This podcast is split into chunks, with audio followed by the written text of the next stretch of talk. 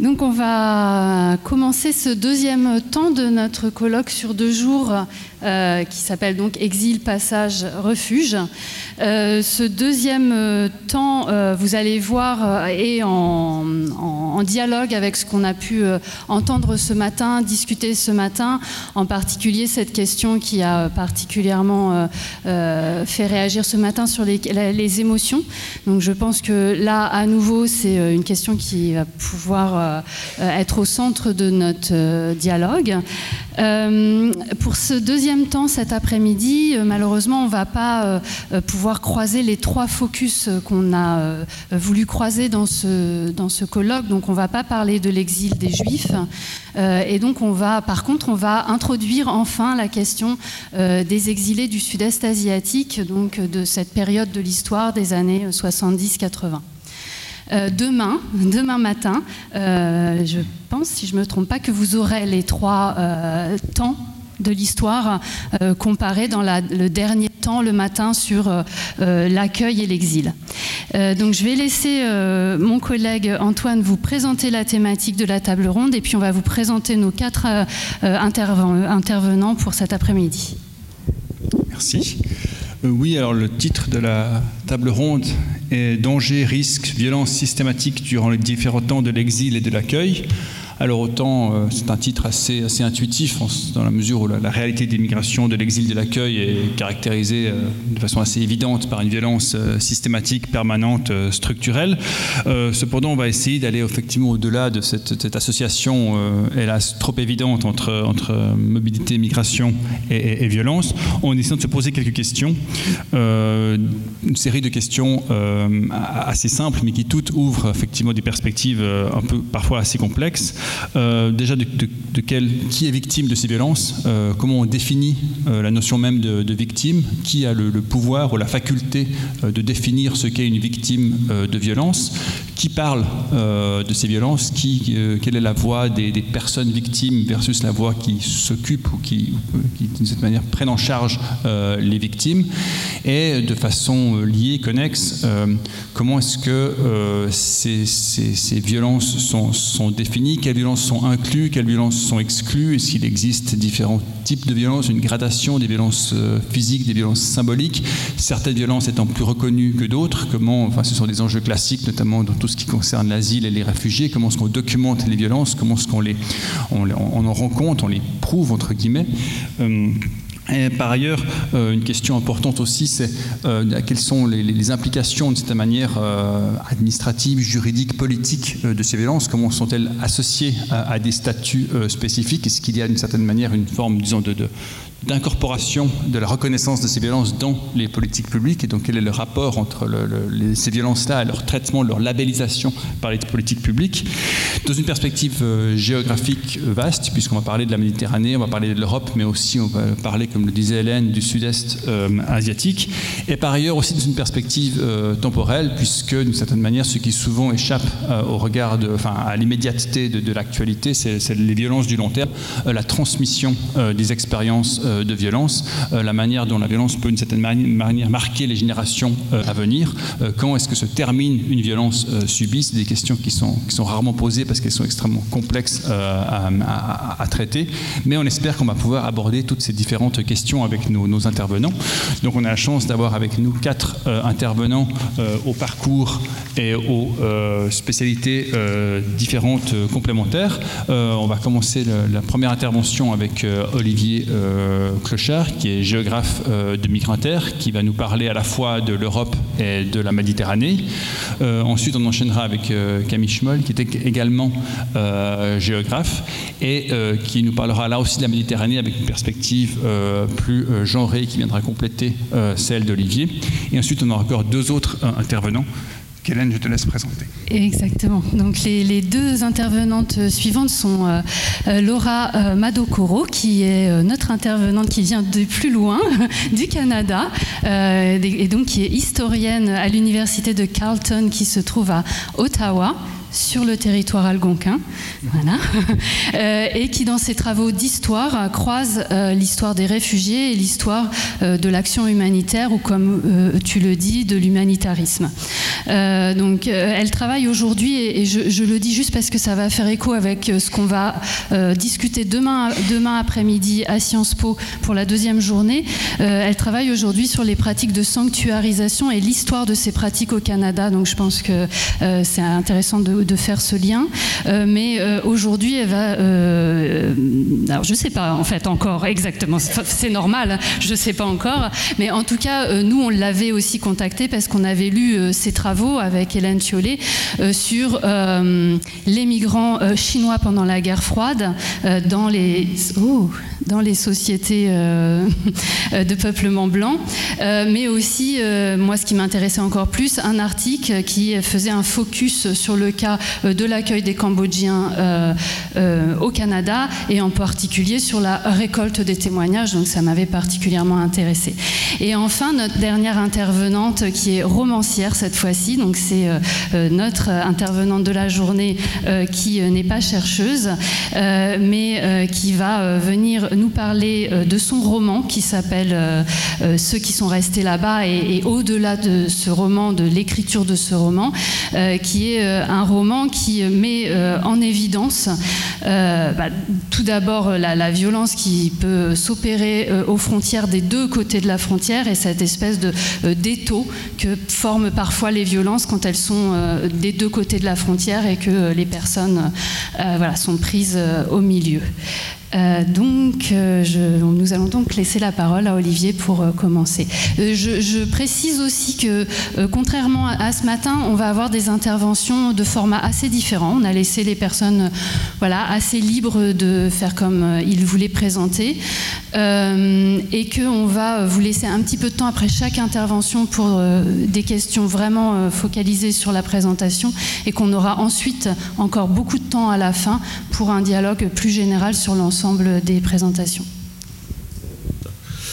Euh, donc à partir de plusieurs travaux euh, d'ordre empirique euh, que j'ai pu mener soit en Bulgarie, à, Chypre et, en France, et aussi notamment aussi avec des travaux collectifs qui ont été menés au sein du, réseau Migre Europe, euh, j'ai essayé de vous décrire euh, comment certaines euh, organisations étatiques deviennent donc des, acteurs majeurs des, processus de, construction de, mondes violents, enfin une, espèce de violence endémique, hein, pour systémique plutôt, pour reprendre le, titre, et voir ces, ces, violences que rencontrent donc les personnes durant les, durant les périodes où celles-ci sont confinées, notamment dans, des lieux de, rétention. Donc je prendrai vraiment cette, cette perspective dans le sens où il, me semble que euh, ça demeure donc des jalons importants dans, leur parcours euh, migratoire. Et donc dans, ces situations, euh, j'ai du retour là, non? Peu l'impression d'avoir. Non? Moi j'ai un retour bizarre, bref.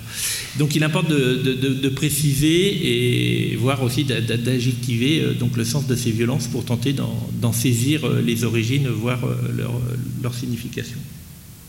Donc en reprenant l'introduction de, Cécile Canu et Anaïk Pian d'un numéro de la RIMI qu'elles avaient coordonné en, 2017, numéro intitulé Dire la violence des frontières, mise en, mots de la migration vers l'Europe, leur analyse évoquait quatre types d'interprétations sur les, sur les morts en migration. Alors moi je ne vais pas vous parler des morts, ce sera plutôt Camille qui, l'évoquera. Et je reprendrai ici quelques-uns de leurs éléments pour parler des, violences qui, découlent de l'enfermement.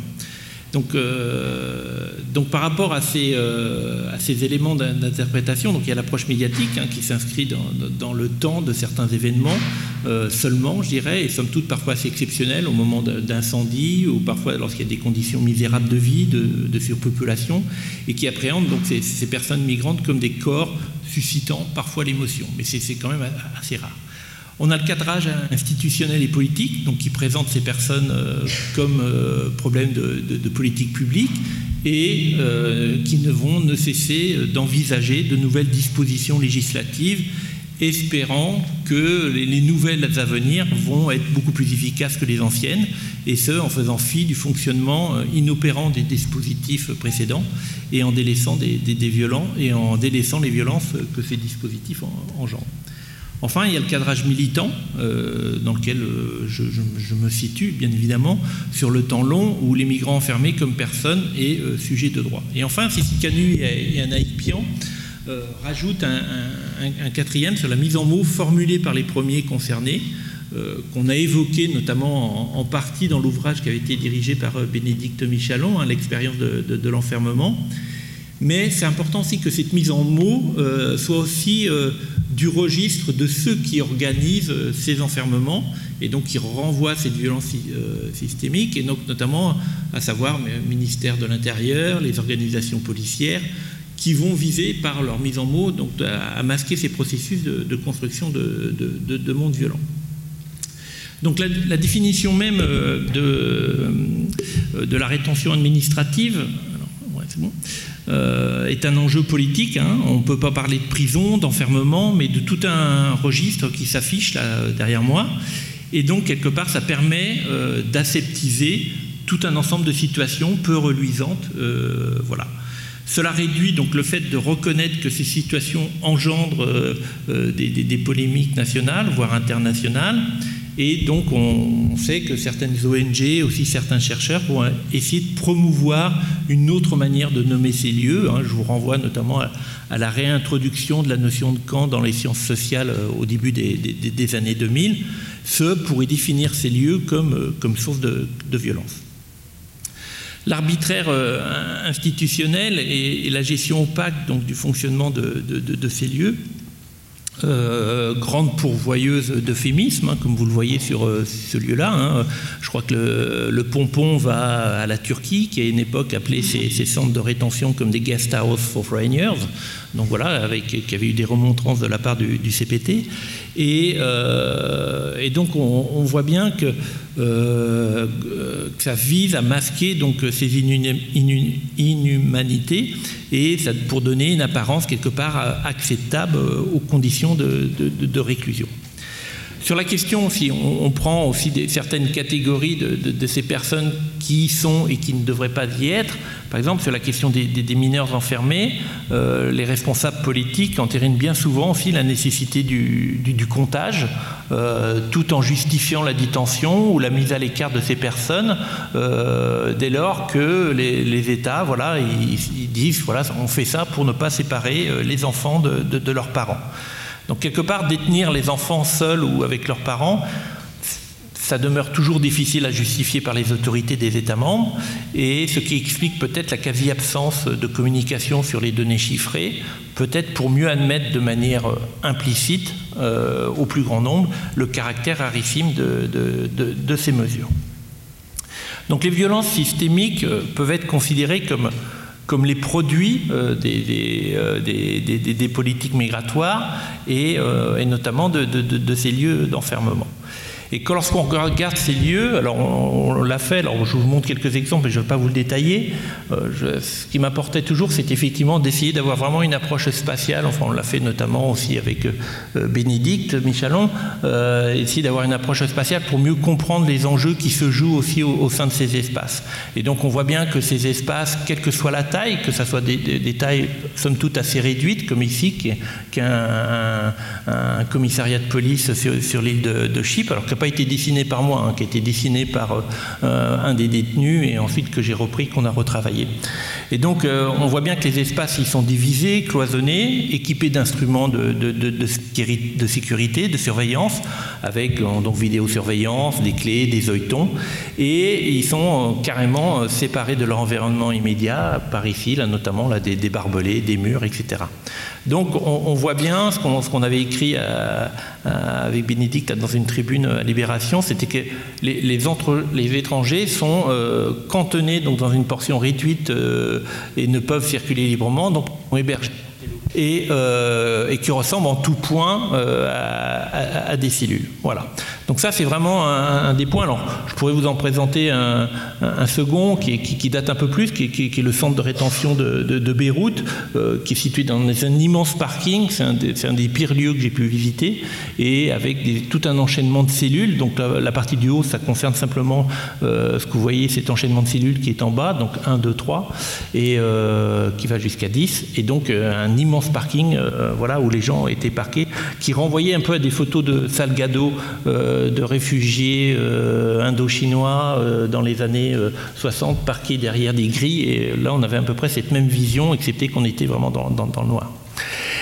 Autre violence systémique, c'est la durée, rétention, dans le sens où la prise en charge de, ces personnes je dirais, est souvent euh, indéterminée. Et ça, c'est vraiment quelque chose qui, et même si elle est fixée dans le temps, on voit que les autorités cherchent constamment euh, à allonger la, mesure ou vont trouver euh, des, des manières de faire pour faire en sorte que la, durée de, rétention puisse aller bien au-delà que de la période maximale, en faisant par exemple des va-et-vient entre rétention et prison, en revenant en rétention, etc. On a plein d'exemples comme ça qui nous sont montrés par, par les associations qui, interviennent dans ces lieux-là. Euh, il y a le nombre de détenus, bon, je passe rapidement, hein, qui sont souvent euh, supérieurs euh, à la capacité maximale des lieux.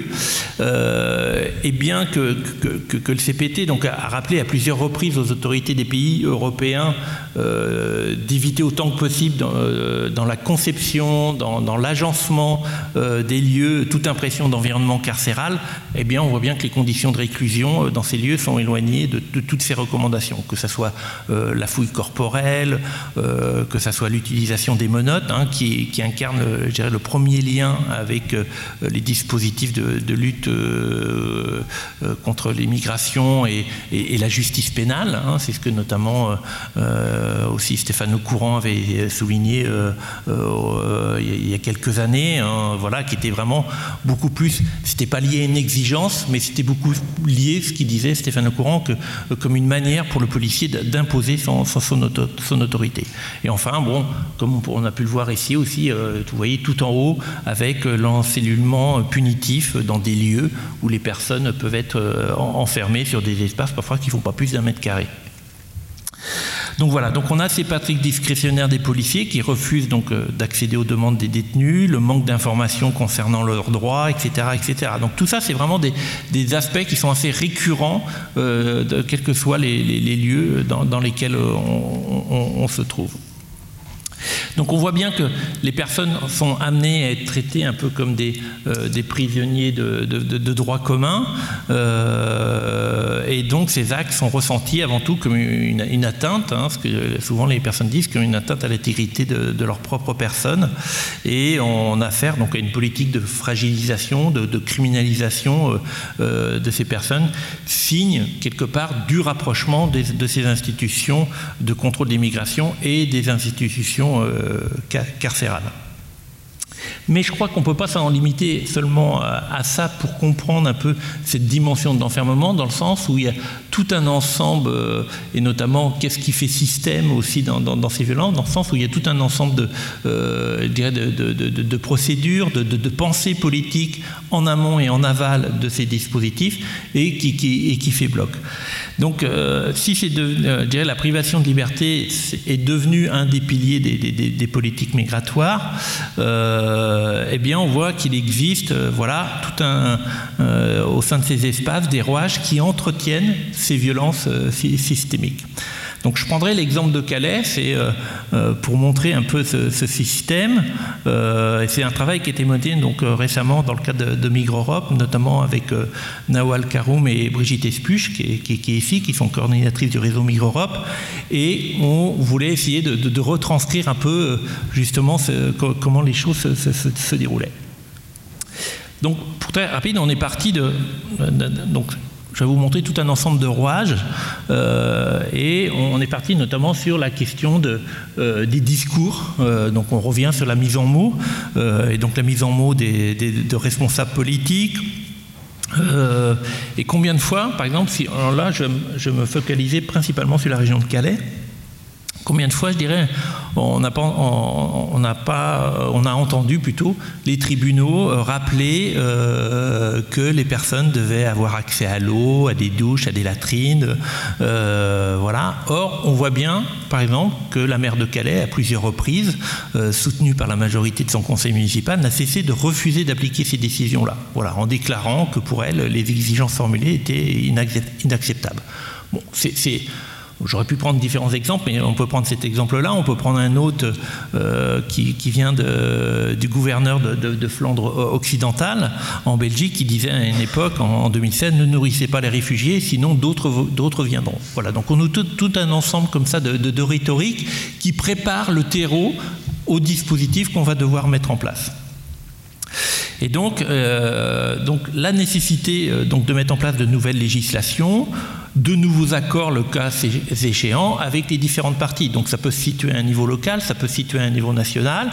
Et là, par exemple, on est au niveau international et on voit bien que sur des périodes similaires entre 85 et aujourd'hui. Au départ, on était sur deux accords, donc sur 85 à 94. On est passé à cinq accords entre 94 et 2003, six accords, et pour arriver aujourd'hui à huit accords. Donc une espèce d'inflation euh, d'accords politiques, de législation, pour tenter de régler un problème. Euh, voilà.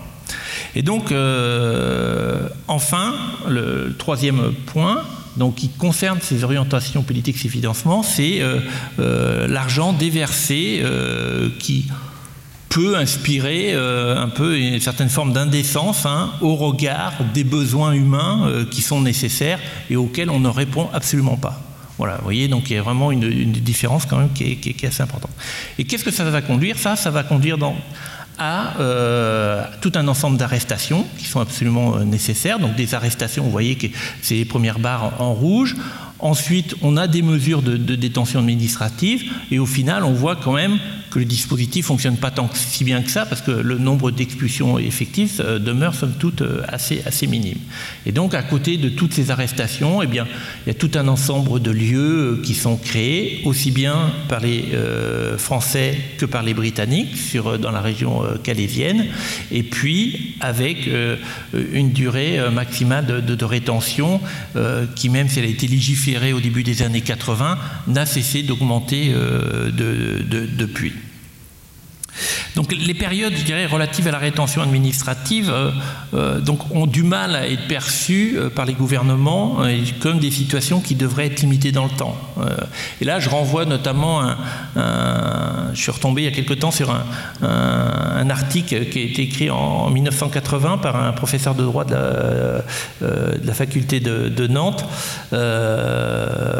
Jean-Yves Vincent, et qui disait ceci en 1980. Il disait pour lui un système juridique libéral ne réunit-il pas ses propres principes en privant de leur liberté, fût-il une poignée d'heures, des personnes qui n'ont été condamnées par aucune décision judiciaire, qui ne sont pas coupables d'une infraction pénale, voire porteuses d'un germe de menace d'atteinte à l'ordre public? Et il finit par ça en disant Le seul tort est de pouvoir quitter le territoire la minute même où l'interdiction d'entrer, voire de rester, leur est notifiée. Voilà. Et donc il, posait cette question-là et on voit bien qu'aujourd'hui, ça c'est des questions qui ont du mal euh, absolument à être entendues. Et donc si on poursuit euh, notre, euh, notre système d'engrenage, il y a un troisième ensemble qui sont sur les dispositifs visant à la création d'un environnement hostile. Alors cet, euh, cet environnement hostile, cette expression, elle n'est pas de moi, elle est Theresa May, qui était l'ancienne ministre de l'Intérieur, qui au début des années 2010 avait dit ça de la part des, personnes exilées qui étaient dans la région, il fallait créer un environnement hostile.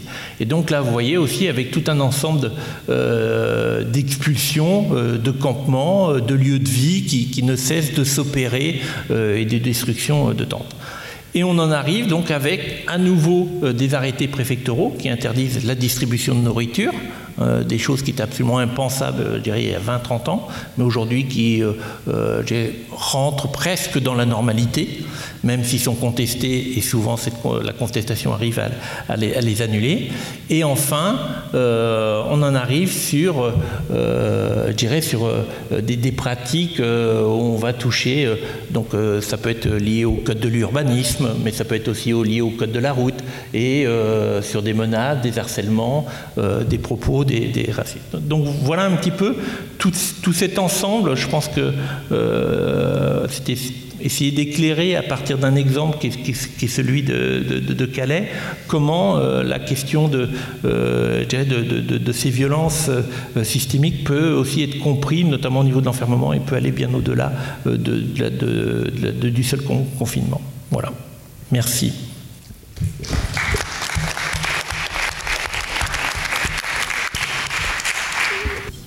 Là, on peut, brièvement ouvrir la discussion. Euh, on a prévu une discussion générale euh, à la fin de la séance, mais afin de ne pas empêcher éventuellement des réactions immédiates ou des demandes de clarification ou des remarques ponctuelles sur euh, l'intervention d'Olivier, on peut très brièvement ouvrir la discussion pour peut-être 5-10 minutes.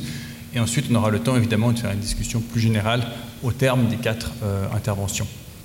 Est-ce qu'il y a des questions, remarques, observations, commentaires? Soit j'ai été très clair, ou soit ça après le repas.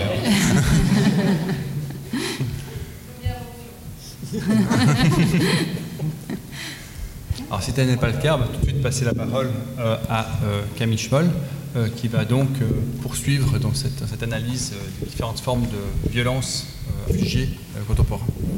Bah, déjà, merci beaucoup aux amis de Patch et Localac pour l'invitation. Et puis j'étais très sensible à ce qu'a dit Hélène ce matin sur les, les continuités, les compagnonnages scientifiques qui, euh, voilà, qui, se, qui se nouent au fil des années aussi, qui s'enrichissent euh, de nouvelles présences qui sont là aussi euh, aujourd'hui. Donc c'est très chouette tout ça et très enrichissant.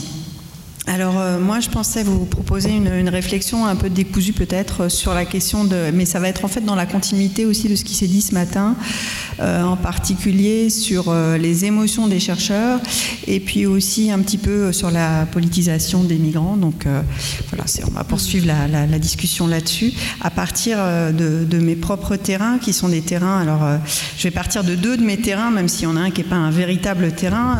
C'est d'un côté un chantier sur, euh, disons, euh, la réflexivité dans les études migratoires, hein, dans un groupe de travail au sein d'IMISCO sur la, sur la réflexivité dans les études migratoires, et puis aussi avec euh, Thomas Lacroix et Soigny Poto sur les, sur les approches critiques des migrations. Donc c'est mon premier chantier, voilà, dont je vais parler d'abord, ça va être les chercheurs, et puis le deuxième, c'est les migrantes, et donc à partir d'une enquête sur laquelle j'ai travaillé pendant un certain nombre d'années en Méditerranée centrale auprès de femmes qui justement, avait pour point commun, même si elle venait de, lieux différents, d'avoir traversé la Méditerranée. Et euh, donc, euh, inutile de préciser peut-être, mais je le dis quand même, que mon travail s'inscrit dans, un long contexte de fermeture de l'espace méditerranéen euh, aux migrations, une fermeture qu'on peut inscrire au moins sur les 30 dernières années, donc sur une temporalité longue, ce que j'appelle un processus d'enclosure, et qui s'est renforcé évidemment sous l'impulsion d'un certain nombre d'événements, et qui fait que petit à petit aussi euh, la Méditerranée est devenue cet espace mortifère euh, avec euh, aussi toute une série de, solutions créatives envisagées par les États européens pour renforcer cette fermeture méditerranéenne, hein, les dernières étant la présence de nouveaux hotspots et de centres de tri pour demandeurs d'asile.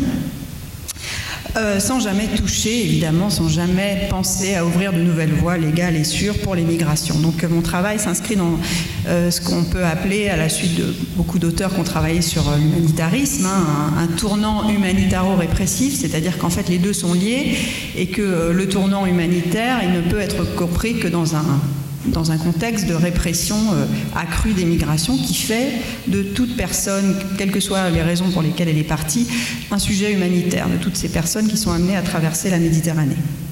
Et je vais partir d'abord d'une expression euh, qui est celle du sociologue italien Maurizio Ambrosini, qui qualifie la Méditerranée de champ de bataille, parce que je trouve que c'est assez, euh, assez intéressant en fait comme comparaison. donc effectivement, la Méditerranée, on peut considérer que la Méditerranée est devenue dans les 30 dernières années un champ de bataille. Euh, c'est assez efficace, ça permet euh, de réfléchir en termes de, des acteurs en place, des ONG aux autorités locales, des acteurs supranationaux d'État, aux migrants eux-mêmes, et puis j'en viendrai bientôt aux chercheurs, et bien entendu des passeurs, des journalistes, des artistes, enfin tous ces acteurs dont on a déjà parlé aujourd'hui. Et évidemment, cette métaphore du, champ de bataille, elle sous-entend l'existence de camps, peut-être même d'un camp du bien et d'un camp du mal, qui n'est pas forcément le même selon de quel côté on se, on se place. Hein. Et puis d'acteurs aussi, qui comme dans toutes les guerres, bah, des acteurs qui sont là sans avoir demandé à y être. Hein. Et je pense par exemple aux gens, aux gens de mer, qui travaillent en mer et qui n'ont pas forcément demandé euh, à être saisis par cette question des migrations, mais aussi les gens qui vivent dans ces lieux qui sont euh, saisis voilà, par ces dynamiques du contrôle migratoire. Euh, cette idée de champ de bataille, elle sous-entend aussi probablement l'idée d'une ligne d'affrontement qu'on sait mouvante, pixelisée, enfin toutes les métaphores de la frontière que vous connaissez bien. Euh, d'une ligne d'affrontement qui parfois euh, immobilise, qui parfois met en mobilité forcée, qui rejette, qui expulse, qui refoule, et parfois même anéantit, à l'instar des 50 000 morts qui ont péri euh, dans les 30 dernières années dans l'espace méditerranéen. Donc, face à cette violence mortifère du contrôle migratoire, un certain nombre d'acteurs se posent pour résister, faire vivre, sauver, rendre le passage possible. Et donc, euh, si la Méditerranée est bien le lieu d'expérimentation de techniques, de tactiques de guerre, euh, d'alliances plus ou moins conjoncturelles ou durables, si c'est bien un lieu de mort et de survie aussi, c'est aussi un lieu de, résistance et puis c'est aussi un lieu de discours, de récit, d'imaginaire, voire peut-être, pour filer la métaphore euh, guerrière, de propagande.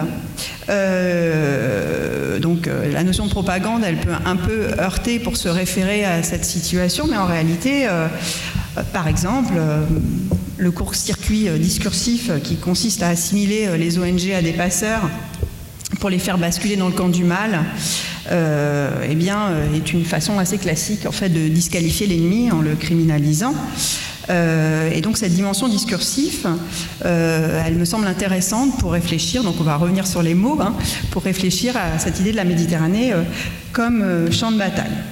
À côté de cette idée de champ de bataille, on peut aussi accoler une autre notion, une autre expression que j'aime bien, que j'emprunte cette fois-ci euh, aux travaux en particulier de, Charles Heller, qui a déjà été mentionné aujourd'hui, euh, traduit par Isabelle d'ailleurs, Isabelle 500, euh, la notion de conflit de mobilité. ou de, donc la Méditerranée aussi le lieu de conflit de mobilité. Et euh, euh, pour moi, cette notion de conflit de mobilité qu'on peut étudier à travers des controverses, là encore, il est question de, de, récits, de discours, euh, bah, ces controverses, elles me permettent de réfléchir à ce que j'appelle une géographie morale des mobilités en Méditerranée qui vise à montrer en fait combien cet espace-là est structuré par des ordres de légitimité et d'illégitimité, hein, qui passent par l'espace en particulier, puisque je suis géographe, et qui nourrit donc des controverses de mobilité. Donc, euh, alors, euh, euh, il n'y a pas qu'un seul conflit de mobilité en Méditerranée. Il y a plein de conflits de mobilité en Méditerranée. ces conflits font surgir en fait des frontières, des frontières sociales, des frontières spatiales, politiques. et ces conflits ne, concernent pas seulement les migrations. en fait, il y a plein de conflits de mobilité, je vous disais. Donc, par exemple, il y a des conflits environnementaux, d'occupation de l'espace, esthétiques. Et par exemple, il y a des conflits très forts de mobilité autour de des pratiques touristiques en Méditerranée. Ça pourrait être un autre champ dont on pourrait parler. Euh, euh, cet été, les journaux étaient euh, saturés d'articles sur le surtourisme en Méditerranée, qui opposait donc d'un côté des professionnels du tourisme, des usagers estivaux, et de l'autre des, locaux, des habitants ulcérés par l'impact environnemental, esthétique et compagnie de l'arrivée des touristes. Euh, mais euh, évidemment, la spécificité du conflit de mobilité autour des migrations, euh, c'est son implication du point de vue des, vies humaines. Hein, parce que quel que soit le sort des personnes qui traversent la Méditerranée, en gros, qu'elles survivent ou pas à cette traversée, enfin, elles sont impactées très lourdement par cette traversée et par évidemment tout ce qui a précédé cette traversée, hein, qui s'inscrit dans une longue trajectoire fortement impactée par, par, euh, par la criminalisation des migrations. Donc, euh, je me suis perdue. Euh, mais je vais y arriver. donc, le, conflit de mobilité en Méditerranée. Donc, ces lieux, ces, controverses qui alimentent ces conflits de mobilité, elles se focalisent sur des lieux, des images, des situations. Et euh, voilà, je me rappelle ce que je voulais dire. Ce que je voulais dire, c'est que les personnes, les personnes que j'ai rencontrées, moi, dans mes enquêtes, je les qualifie euh, de survivantes parce que elles ont certes survécu à cette traversée, mais en fait, toute leur trajectoire et toute la suite de leur trajectoire est fortement impactée par cette expérience de la mort et du fait d'avoir côtoyé la mort pendant toute cette trajectoire migratoire, et en particulier évidemment en mer. alors pour revenir à ces conflits de mobilité, eh bien, euh, ces conflits de mobilité peuvent passer par la déqualification, la, disqualification plutôt de, ceux qui viennent en aide aux migrants. Hein. Donc, euh, par exemple, comme l'a fait Matteo Salvini au sujet de Carola Rackete, qui vous en, vous en rappellerez, euh, avait accosté de, force en Italie. en juin 2019 hein, et qu'il qualifie d'emmerdeuse ou de petite communiste riche et gâtée. Euh, et qui nous renvoie à des, injures, des insultes, euh, qui renvoient aussi à la façon dont on peut disqualifier aujourd'hui des actions, d'autres types d'actions, euh, par exemple des actions environnementalistes. Hein. Donc cette violence-là des mots, eh bien, elle touche aussi, je pense, je, pense aussi les chercheurs, et donc c'est pour ça aussi, je pense qu'il y a tout un champ qui se concentre sur ces controverses et les mots de ces controverses.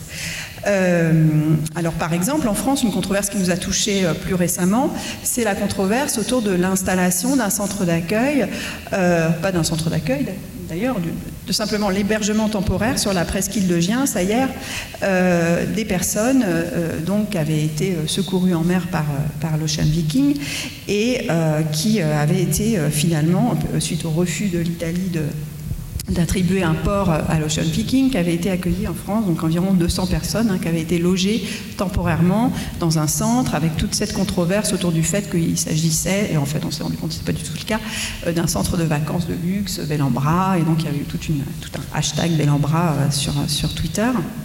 Alors, j'en arrive aux chercheurs. Donc en fait, euh, ce conflit de mobilité en Méditerranée, c'est un conflit discursif, mais c'est aussi un conflit, enfin il a une dimension discursive, mais c'est aussi un conflit de savoir. Et en fait, du coup, euh, ce, qui, ce, qui, a pu changer pour nous, euh, enfin ce qui est de plus en plus fort en tout cas pour nous ces dernières années, c'est qu'on se retrouve en fait sans cesse pris à partie dans ces conflits-là, qui sont des conflits d'argumentation, de documentation, d'information, et que même si, parce que euh, Olivier, ça fait longtemps qu'il est, voilà, qu'il est, qui militent dans le cadre de Migre Europe, etc. Mais nombre d'entre nous, ce n'était pas le cas. Euh, et, on s'est retrouvé en fait pris à partie dans ces conflits. Donc on prend part dans ces conflits. On n'est pas des observateurs euh, extérieurs, on n'est pas des observateurs euh, neutres. On se retrouve dans des, dans des, voilà, dans des conflits d'argumentation dans lesquels on est partie prenante. Et ça, c'est parfois un petit peu compliqué. Et pour donc encore filer la métaphore du champ de bataille, c'est une, bataille de, vérité en fait qui se joue là, euh, sur plein de, questions. Alors euh, Antoine Pécou et Charles Feller ont documenté euh, tout ce qui se joue autour de la question du comptage des morts, par exemple, auquel Olivier a participé. Mais enfin voilà. Et de ce point de vue-là, on est tous amenés en fait à prendre parti dans ce conflit-là.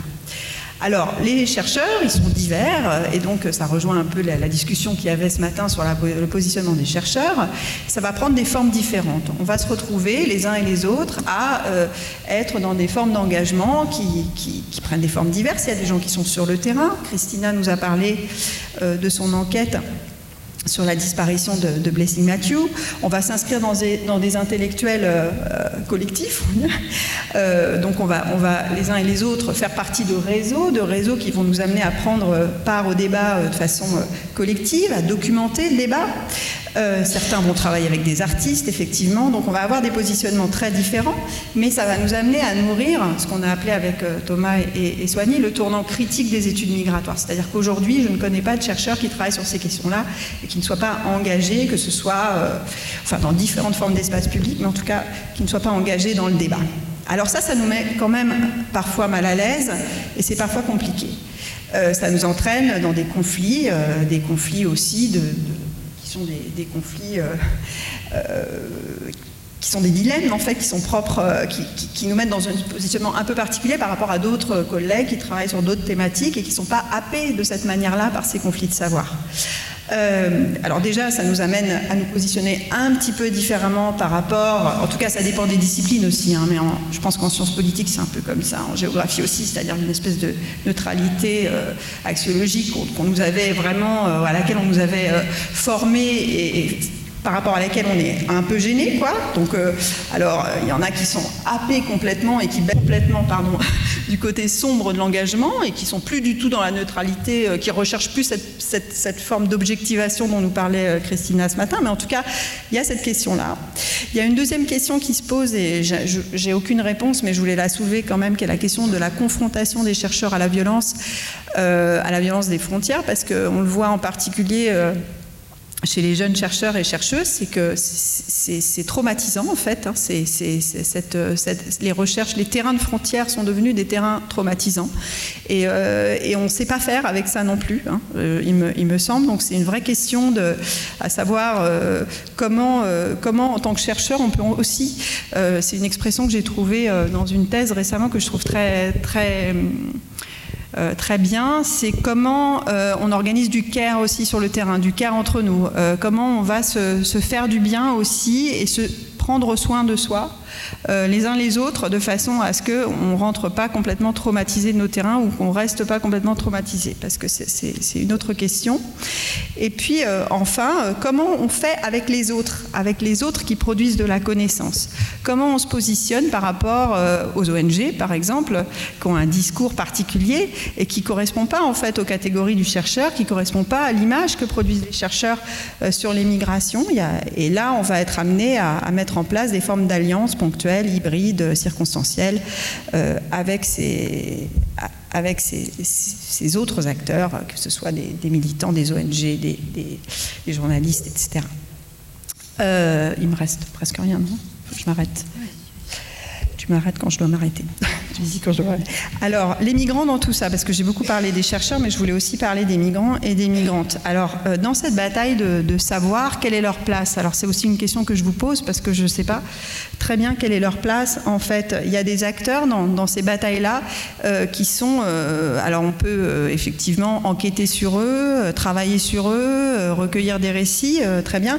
Mais eux, en tant qu'acteurs, quel est leur rôle dans ces conflits? Quelle, part prennent-ils dans, ces conflits de, de savoir. Et finalement, euh, il y a un enjeu de reconnaissance, de représentation, de visibilité derrière, mais c'est aussi savoir si ça les intéresse en fait de prendre part à ces batailles de savoir, ce qui n'est pas, pas évident non plus.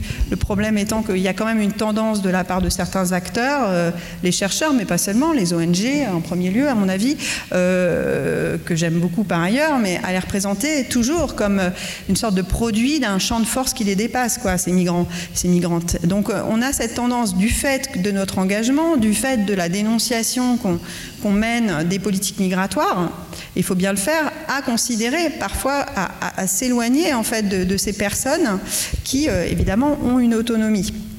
Voilà, mais c'est l'horreur des situations et des politiques migratoires qui fait qu'on se retrouve dans cette, euh, impasse-là. Euh, donc moi, ce que j'ai fait à partir de mon travail sur les femmes, c'est de montrer à quel point les femmes étaient d'abord très invisibilisé. Alors c'est de moins en moins le cas heureusement, mais euh, disons que dans les comptes rendus, par exemple médiatiques, qu'on a euh, des migrations méditerranéennes, ça reste le cas. Enfin, si vous regardez les photos de bateaux, vous n'avez pas beaucoup de femmes, euh, et on se demande jamais pourquoi on ne voit pas les femmes, et, pourtant elles sont là. Donc vous, vous le savez parce que vous, vous connaissez bien ces questions-là, mais pourquoi les femmes sont invisibilisées des clichés des traversées, par exemple, et c'est évidemment lié entre autres à des facteurs liés au genre, à leur positionnement sur les bateaux, etc. Euh, mais euh, cette invisibilisation, euh, elle est liée aussi à ces luttes de déqualification dont on parlait avant, parce que masculiniser les migrations, c'est aussi contribuer à la construction d'une image menaçante des migrations, hein, parce que bah, c'est comme ça. Voilà, les, hommes sont plus menaçants que les femmes. Donc, euh, invisibiliser les femmes, c'est aussi participer à, ce, à, un certain discours euh, sur les migrations. Et puis, dans d'autres contextes, les femmes, elles sont hyper visibilisées. Et donc, ça, c'est le cas de discours de certaines ONG qui vont mettre en avant, finalement, euh, ces femmes, ces femmes victimes, et on le sait, elles sont victimes d'une double violence systémique, puisque c'est la, la, la violence de genre et euh, la violence des politiques migratoires, quand il ne faut pas ajouter parfois aussi d'autres violences, euh, d'autres violences qu'elles ont euh, en lien avec les, situations dont elles viennent. Donc, en réalité, cette instrumentalisation-là, de mettre en avant des figures féminines, elle, joue aussi beaucoup. Alors, pour terminer, je voulais simplement poser donc cette question de comment on peut comment on peut faire en sorte que, bah, à côté de cette bataille de savoir qui est très importante, dont on fait partie euh, en tant que chercheur et chercheuse, euh, comment ne pas oublier non plus euh, la place, enfin de reconnaître en fait une, une agency, pour dire un mot ah, je ne sais jamais comment on dit, agencéité, agentivité, j'en sais rien, euh, des personnes, une capacité d'agir euh, des personnes en migration. Et donc, je ne vais pas revenir à tout ce qui a été dit ce matin, euh, parce que c'était déjà très très riche hein, autour de, toute la dimension infrapolitique des, des, migrations, mais je voulais simplement dire qu'il me semble qu'on est obligé de faire un pas de côté par rapport à nos nos conflits de savoir et nos questions euh, politiques si on veut essayer justement d'aborder cette question euh, euh, de, de l'agency des, migrants et des migrantes. Et donc, bah là, je pense par exemple au travail de, de Cheta Menwering, qui, essaye justement de, de, réfléchir à la façon dont la frontière devient cet espace d'agency, cet espace de négociation. On voit qu'on est sur un autre plan, me semble-t-il, vis-à-vis des questions migratoires euh, vis-à-vis des questions de politique migratoire. Pour le dire autrement, euh, il ne s'agit pas du tout de, sortir de ce champ politique, mais simplement de déplacer notre regard, de déplacer notre regard vers de nouveaux objets. Et donc, j'aime bien cette citation de Stéphane Scheele qui parle de, l'autonomie des migrations de Mezzadra en disant euh, c'est une approche de l'autonomie qui insiste sur les moments d'excès, d'incontrôlabilité, euh, d'autodétermination des migrants qui sont en fait toujours euh, évidemment en opposition avec des techniques de gouvernement, mais qui ne sont pas uniquement, disons, des subjectivités qui seraient en quelque sorte mues par des formes extérieures invisibles, en premier lieu les, politiques migratoires, mais qui auraient voilà, une propre une propre autonomie. Et donc il y a toute une, toute une, un filon dans les études migratoires qui s'est intéressé à cette dimension d'autonomie. Donc, euh, chez les féministes, c'est très présent, et d'ailleurs, Sandro Mezzadra est très influencé par les féministes. Mais le problème qu'on a, euh, c'est que c'est très difficile à, euh, utiliser empiriquement. C'est-à-dire que c'est bien de dire qu'il y a une autonomie migrante, mais quand on essaie de faire des enquêtes et de voir et de trouver cette autonomie, c'est compliqué. Donc, euh, je vais conclure avec ça, mais je voulais donner quelques pistes pour essayer d'observer empiriquement ces, questions d'autonomie. Et je trouve que c'est particulièrement intéressant, quelqu'un l'a dit ce matin, euh, quand on travaille euh, à partir des, femmes, et, parce que en fait ça nous amène euh, bon, à, nous déplacer assez rapidement, peut-être que plus rapidement qu'avec certains hommes, pour des questions là aussi liées au genre, hein, sur des sphères que sont l'intimité, le corps, la sexualité, etc. Et c'est peut-être une piste quand même importante pour réfléchir à ces questions d'autonomie. Donc peut-être que la première chose, c'est que quand on s'intéresse aux formes de mobilisation, de politisation euh, euh, des migrantes et des migrants, eh ben, il faut toujours considérer que les engagements, et c'est vrai pour nous aussi d'ailleurs, c'est pas des absolus, c'est pas les engagements d'une vie, mais c'est par moment, et ça peut toucher le moment d'une trajectoire avec des résistances ponctuelles euh, dans des moments de trajectoire.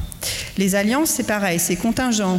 Et c'est Martina Tazzoli qui parle de résistance contingente, transitoire, ponctuelle. Et donc, voilà, on n'est pas militant toute sa vie, et a fortiori quand on est dans une trajectoire migratoire. Euh, c'est des formes, les mobilisations ne prennent pas les formes classiques que sont celles de, des mobilisations classiques. Ça a été dit ça aussi ce matin. Ce sont souvent des formes de mobilisation discrètes. Par exemple, moi j'ai travaillé sur les centres de rétention en Italie et les révoltes des femmes, elles sont souvent invisibilisées parce qu'elles prennent pas les mêmes formes que les révoltes des hommes. Elles sont moins médiatisées. Euh, par exemple, il y a des grèves de la faim et on en, parle presque pas, en fait.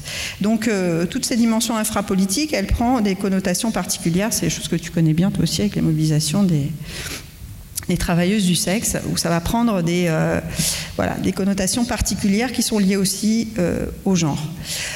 Euh, les luttes sont souvent invisibles et invisibilisées, mais pas seulement parce qu'elles sont invisibilisées euh, par les journalistes, par les chercheurs, par les militants, mais aussi parce qu'il y a un enjeu autour de la migration qui fait qu'on doit invisibiliser certaines choses. Parce qu'en fait, l'objectif du migrant ou de la migrante, c'est pas de rendre visible sa situation forcément, au contraire, c'est de passer, c'est de s'en aller, c'est pas de rester sur place et de s'engager localement dans des luttes. Donc en fait, il y a aussi cet objectif en fait de continuer dans sa trajectoire qui fait que bah, pour continuer, euh, surtout quand on est irrégularisé, voire criminalisé, on ne peut pas euh, être euh, visible.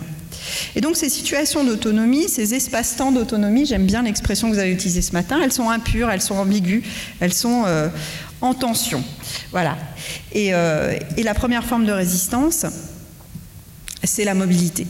Et donc, ça ramène, là encore, hein, aux travaux de, Sandro Mezzadra qui, qui montrent cette nécessité, justement, de disparaître, de partir euh, dans les trajectoires migratoires et qui est, difficile à comprendre. Mais en fait, c'est ces formes d'évaporation qu'on observe avec les femmes quand on travaille dans les centres d'accueil, par exemple, où à un moment donné, du jour au lendemain, elles vont partir. Et tant pis si elles n'ont pas obtenu l'asile, et tant pis si ceci, cela, mais juste la mobilité comme forme d'action. Je m'arrête là.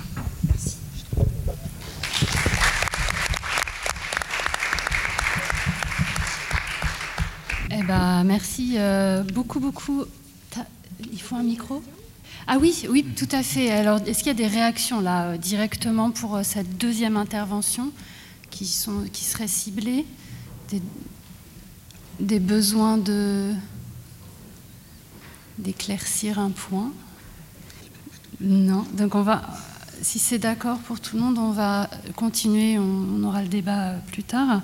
Euh, donc, je, déjà, merci pour les deux premières euh, interventions. Je pense que c'est toujours plus facile de parler après. C'est toujours difficile d'être le premier parce qu'après, on commence à, faire les liens entre chacun d'entre vous. Et par exemple, je sais que moi, Camille, quand tu as dit, euh, euh, voilà, euh, la frontière, c'est un lieu de discours et d'imaginaire, je me suis dit, ah, bah, les deux dernières intervenantes vont être contentes parce que je pense que c'est les thématiques que vous allez aussi développer. Voilà justement, je, veux complètement laisser de côté ma présentation et parler sur des points que Camille et Olivier ont, ah. euh, soulevés. Alors, merci beaucoup. Euh, j'ai oublié de vérifier, est-ce que... Alors, il y a un PowerPoint normalement. C'est là? OK. Allô, est-ce que... Ah oui. Alors, je voulais euh, commencer euh, en remerciant tout le monde pour l'invitation d'être ici. C'est vraiment un grand plaisir. Euh, j'avoue que j'ai atterri ce matin tôt, tôt, tôt de Montréal. Alors, je suis un peu fatiguée. Euh, alors, je m'excuse d'avance. J'ai aussi un accent québécois, franco-ontarien, et quand je suis fatiguée, j'invente des mots et il y a beaucoup d'anglicisme. Alors, je m'excuse d'avance. Euh, mais c'est vraiment euh, un grand plaisir d'être ici et de participer à cette table, table ronde en particulier qui discute des questions de violence systémique, qui est quelque chose que je trouve qu'on ne discute pas assez. On entend souvent parler de la violence euh, dans les nouvelles, euh, mais vraiment de constater comment notre monde est structuré d'une façon où on peut voir la violence et la violence qui affecte les migrants et les réfugiés en particulier. C'est très, très important. Alors, la présentation que... Voyons, ça change de volume.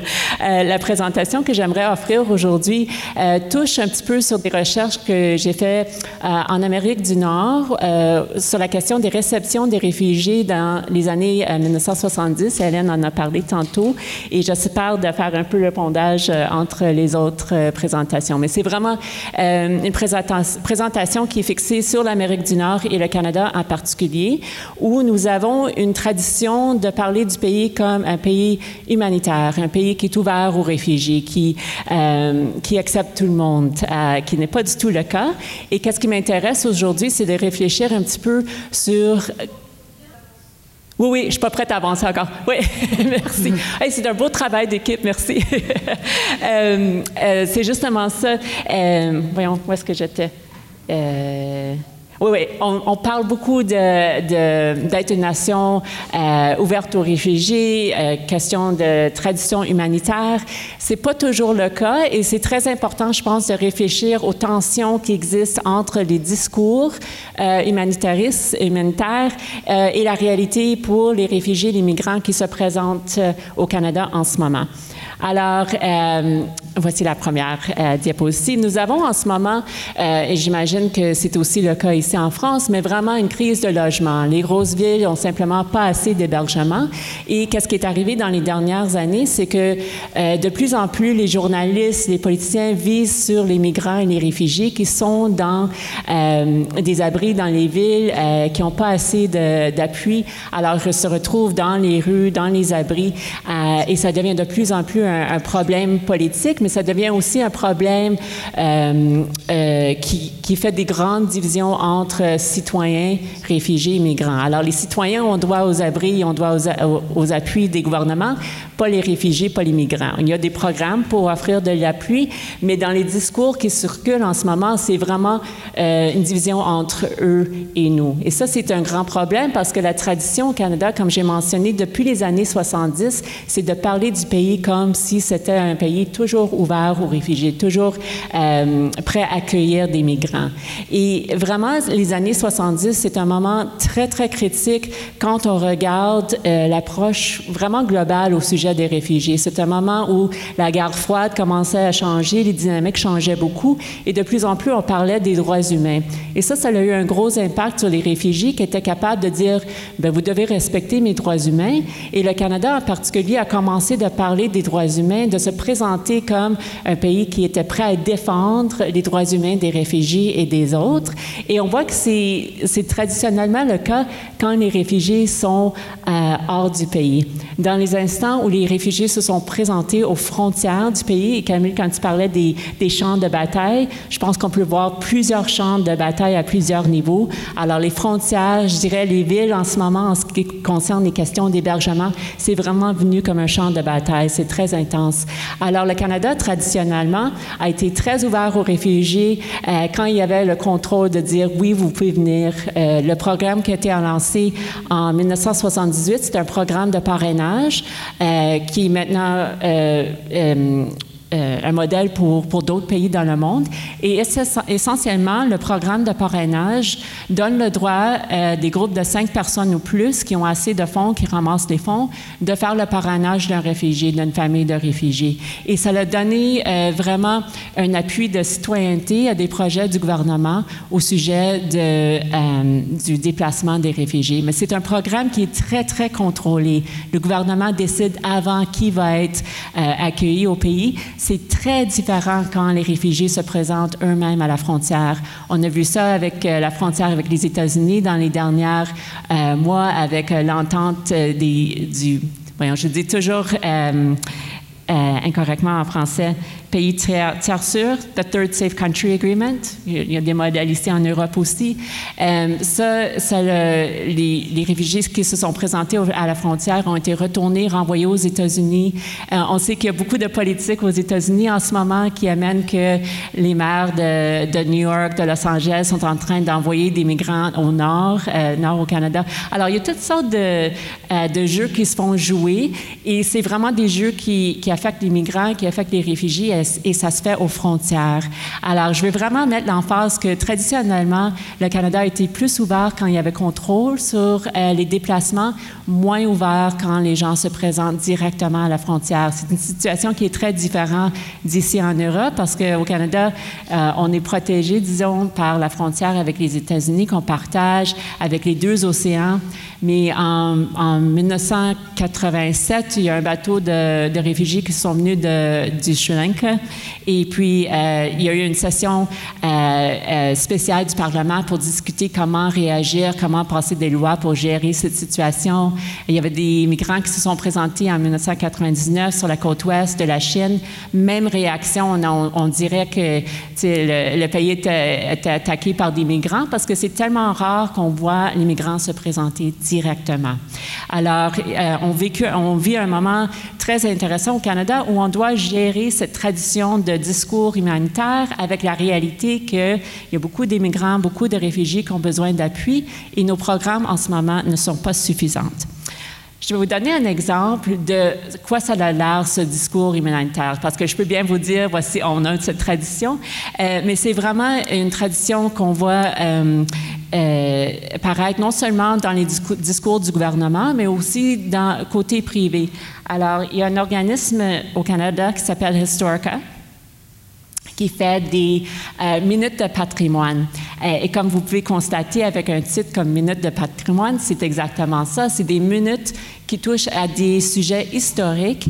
Et le but de ces minutes, c'est de donner euh, euh, un peu d'amplifier l'histoire du pays, euh, de rendre euh, les citoyens fiers de leur, de leur histoire, de faire connaître des moments moins bien connus pour des buts éducatifs. Et récemment, en 2017, ils ont présenté une minute de patrimoine au sujet des réfugiés de la mer. Alors, je vais vous présenter ça comme exemple. On peut discuter durant la session des questions, etc. Euh, vos, réactions à ce petit clip.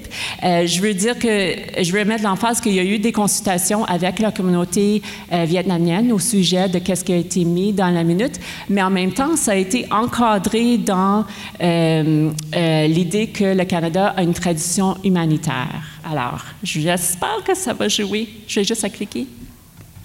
Non. Je pense qu'ils vont lancer là-haut. Oups. Qu'est-ce que j'ai fait? C'est-tu moi? Non, non, OK. Ma mère nous a dit qu'on devait s'enfuir, qu'ils allaient enlever mon père. Tosa pitié. vinieron. Si mes parents avaient peur, ils nous l'ont toujours caché. Mais jamais nous oublierons notre départ forcé du Vietnam. Nous étions perdus. Quel était votre emploi au Vietnam? Professeur d'université. Nous n'avions plus de maison. Avez-vous de la famille au Canada? Non, aucune. Et personne ne voulait de nous. Bienvenue au Canada. Le Canada nous a choisis. Les Canadiens ont ouvert leurs frontières, leurs foyers et leurs cœurs à plus de 100 000 réfugiés qui ont fui la persécution après la guerre du Vietnam. Nous étions enfin chez nous. Alors, un tout petit exemplaire. J'espère qu'on aura la chance de discuter après. Et juste pour ceux qui ne connaissent pas les, Canadiens de Montréal, équipe meilleure de au Canada. Euh, et il y a eu plusieurs réfugiés qui se sont installés à Montréal et Québec à cause de la, connexion linguistique. Beaucoup de, personnes qui parlaient le français. Alors, ça, c'est une minute de patrimoine qui a été présentée.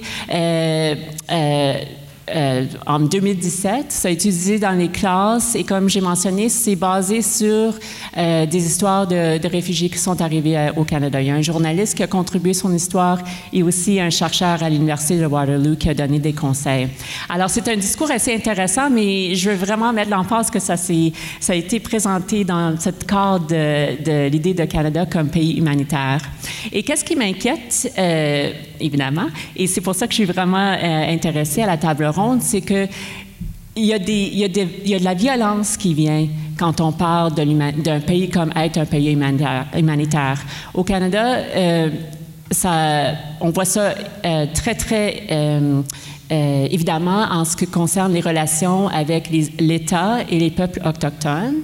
Et c'est pas, je trouve, je pense pas que c'est une coïncidence que dans les années 1970, où le Canada a vraiment commencé à parler du fait qu'il euh, avait cette tradition humanitaire, c'est le même moment où les peuples autochtones commençaient à dire vous n'avez pas respecté nos, nos accords, vous respectez pas nos relations avec la terre.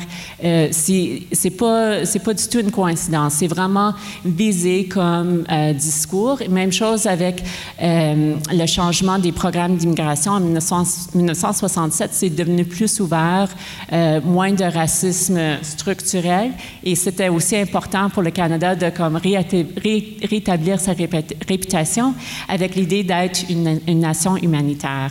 Alors ça avance beaucoup en ce qui concerne le nationalisme au Canada. je peux parler peut-être plus en détail dans la période de questions au sujet de relations provinciales fédérales parce que c'est pas exactement euh, euh, égal en termes de comment cette idée est présentée. Il y a des différences entre le Québec et euh, le Canada en ce moment. Justement, les provinces sont en train de dire qu'ils vont pas participer au centre de détention, que ça c'est quelque chose que le fédéral doit faire. Alors il y a toutes sortes d'enjeux en ce qui concerne le fédéral et le provincial, mais néanmoins, je trouve que avoir cette idée d'une nation humanitaire, ça cause beaucoup de violence. Ça cause de la violence en termes de cacher d'autres aspects de l'histoire du pays et de euh, la situation contemporaine. Et ça nuit énormément à la capacité des migrants, des citoyens et des réfugiés d'être capables de s'exprimer comme des êtres humains qui sont complexes, qui ont des idées, des expériences différentes. Et, et c'est en particulier très vrai pour les réfugiés. Alors, j'ai mis sur l'écran deux livres euh, qui qui touche à ce sujet l'idée d'une expérience euh, de réfugié très, très complexe qui, va, qui dépasse qu'est-ce qu'on entend dans les nouvelles, qui dépasse qu'est-ce qu'on entend dans les tribunaux qui décident si oui ou non quelqu'un est un réfugié selon la définition de la Convention de 1951. Alors, Departures, qui est un, livre euh, euh, qui a été mis par le collectif de recherche à l'Université de Californie, euh, qui vise les, les, études critiques des réfugiés. Et leur, leur emphase, qui est vraiment très, très important, c'est de dire les réfugiés ont un perspective différent, différent des systèmes légaux qui sont en train de décider leur, leur trajet, leur futur. Et on doit faire de l'espace pour que les expériences des réfugiés, les idées des réfugiés aient la chance de transformer les systèmes qui, en ce moment, contrôlent leur trajet et leur futur. Alors, c'est vraiment un projet de recherche très, très intéressant. On a commencé à faire la même chose au Canada et on voit déjà qu'il y a beaucoup de chercheurs qui n'étaient pas embarqués euh, dans cette, euh, ce domaine auparavant, qui sont devenus très, très intéressés à poursuivre des recherches à ce sujet. Alors, une des, chercheuses euh, qui malheureusement est décédée l'année passée, mais qui était très, très impliquée dans ce projet, était Ida Deng avec son livre Refugee Life Worlds. Et c'est un des meilleurs, mais j'ai hâte d'entendre parler, euh, mais c'est un des livres, euh, une des meilleurs livres que j'ai lus qui est capable d'explorer qu'est-ce qui est passé dans un pays avant avant qu'il y ait des réfugiés, avant qu'elle elle était de, de, la Cambodge originalement, avant qu'il y ait un génocide, elle parle des artistes, des musiciens, de tout ce qui était beau d'aspect culturel. Et c'est tellement important d'avoir cet aspect, en gros, non seulement les expériences des réfugiés qui vont avant l'exil et le refuge, mais vraiment d'apprécier l'aspect culturel qui existait au Cambodge euh, avant qu'il y ait la violence euh, des États-Unis et euh, du Khmer Rouge. Alors, c'est un exemple de comment on pourrait travailler mieux euh, comme chercheur, comme communauté impliquée, intéressée à ces questions, pour donner l'espace, non seulement pour des voix et des perspectives différentes, mais de donner la chance à changer les systèmes qui existent en ce moment. Et au Canada, une des choses qu'on doit changer, c'est cette idée que la nation a traditionnellement été euh, humanitaire. Et je serais très, très curieuse à voir si ça applique à d'autres pays, euh, notamment la France. Mais c'est des, des tensions très, très importantes, je pense, quand on parle de violence systémique. On doit réfléchir discours et on doit réfléchir aux expériences des gens qui sont vraiment impactés par ces discours. Euh, je pense que je vais terminer là, mais merci beaucoup.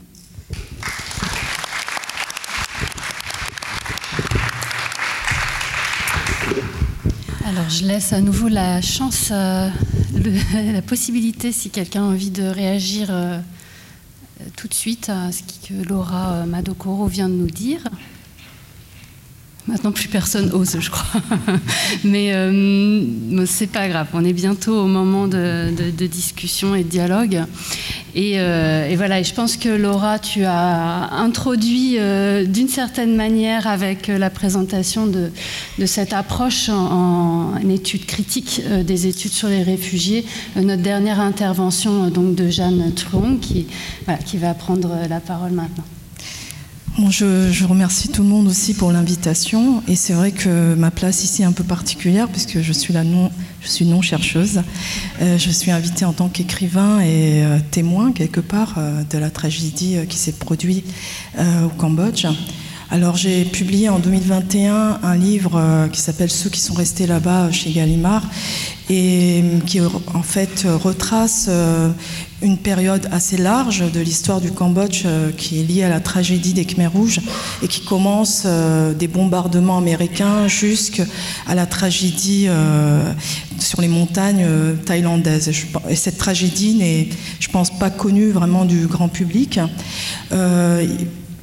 dans mes recherches, euh, je n'ai trouvé qu'un seul article de 1979 paru euh, chez Libération qui euh, recueillait en fait le témoignage d'un des rescapés de ces montagnes. Et Bon, cette tragédie a touché en fait des membres de ma famille et cette histoire, je la porte depuis très longtemps et donc voilà, ça, ça, a été un peu le déclic et le fil conducteur de ce livre. Alors, euh, l'histoire de ceux qui sont restés là-bas, c'est euh, qu'à la suite de la libération des camps euh, de, Pol Pot en 78-79, les gens ont cherché à fuir le pays et à se mettre à l'abri dans un endroit sûr. Évidemment, c'est le, plus sûr, c'était de quitter le pays parce que les gens ne savaient pas ce que, euh, voilà, ce que, ce que, ce qu'ils allaient devenir si le régime de Pol Pot était vraiment terminé. Donc, euh, tous ceux qui étaient dans le nord du pays euh, se sont rués vers la Thaïlande et ceux qui sont dans le sud, en fait, sont partis vers le Vietnam et vont constituer, en fait, ceux qui vont souffrir de, de, de la tragédie des Boat People, en fait. donc, qui est beaucoup plus euh, finalement documenté. Euh, alors que donc mes personnages se trouvaient euh, dans un camp à Battambang et donc ils ont pris la route vers la Thaïlande. Et ces deux personnages principaux, c'est une mère et son enfant, un garçon de 6-7 ans à cette époque-là. donc eux, ils vont bien sûr en en partant euh, subir énormément de dangers et de périls liés euh, euh, à la traversée même. Parce que c'était une région extrêmement minée parce qu'il faut savoir que la guerre n'était pas terminée puisque les, troupes vietnamiennes qui ont libéré les camps ont poursuivi les Khmers rouges voilà vers enfin ont acculé les Khmers rouges vers la frontière thaïlandaise et ces Khmers rouges ont miné les, les routes. Donc au départ, euh, ces soldats vietnamiens ont accompagné les rescapés, hein, c'est des cortèges immenses de, rescapés, euh, mais à un moment donné, les, batailles faisant rage euh, et ça devenait beaucoup trop dangereux et donc les, les, rescapés en fait ont dû fuir par des chemins euh, de traverse et notamment à travers la jungle. Et pour cela, bon, ils sont aussi euh, vécu euh, les terribles tragédies liées au, en fait, aux passeurs charognards qui les perdent dans la, jungle pour, et les pieds, enfin, les laissant pour morts, etc. Donc ça, je pense que c'était plutôt ce matin, si j'ai bien compris. enfin, voilà. Et en fait, à leur arrivée en Thaïlande, ceux qui ont survécu après maintes périples, en fait, ont subi un deuxième holocauste. Et cet holocauste est demeuré, je pense, jusqu'à aujourd'hui, euh, absolument euh, méconnu, en fait. Euh, alors pourquoi cet holocauste? C'est tout simplement parce que les autorités voisines ne voulaient pas de ces réfugiés. Donc voilà, et c'est une histoire qui n'a ni archives ni images, et elle repose uniquement sur des récits et des témoignages, euh, dont ceux des membres de ma famille. Alors, euh, malgré tout, euh, je voulais dire que la littérature pouvait aussi écrire l'histoire et que même si je ne suis pas chercheuse, j'apporte aussi une certaine connaissance à travers ce livre. et donc, euh, ma première question, c'était de savoir comment est-ce que une œuvre littéraire pouvait aussi écrire euh, l'histoire avec un grand H. Euh, alors au début, évidemment, j'avais absolument pas de telles prétentions, mais au cours des débats et des, discussions que j'ai pu avoir après la publication du livre, je me suis rendu compte que ben, finalement, j'ai écrit d'une certaine manière cette histoire-là, qui serait enfin, passer à la trappe de la grande histoire, si je puis dire, si euh, ça n'avait pas été écrit.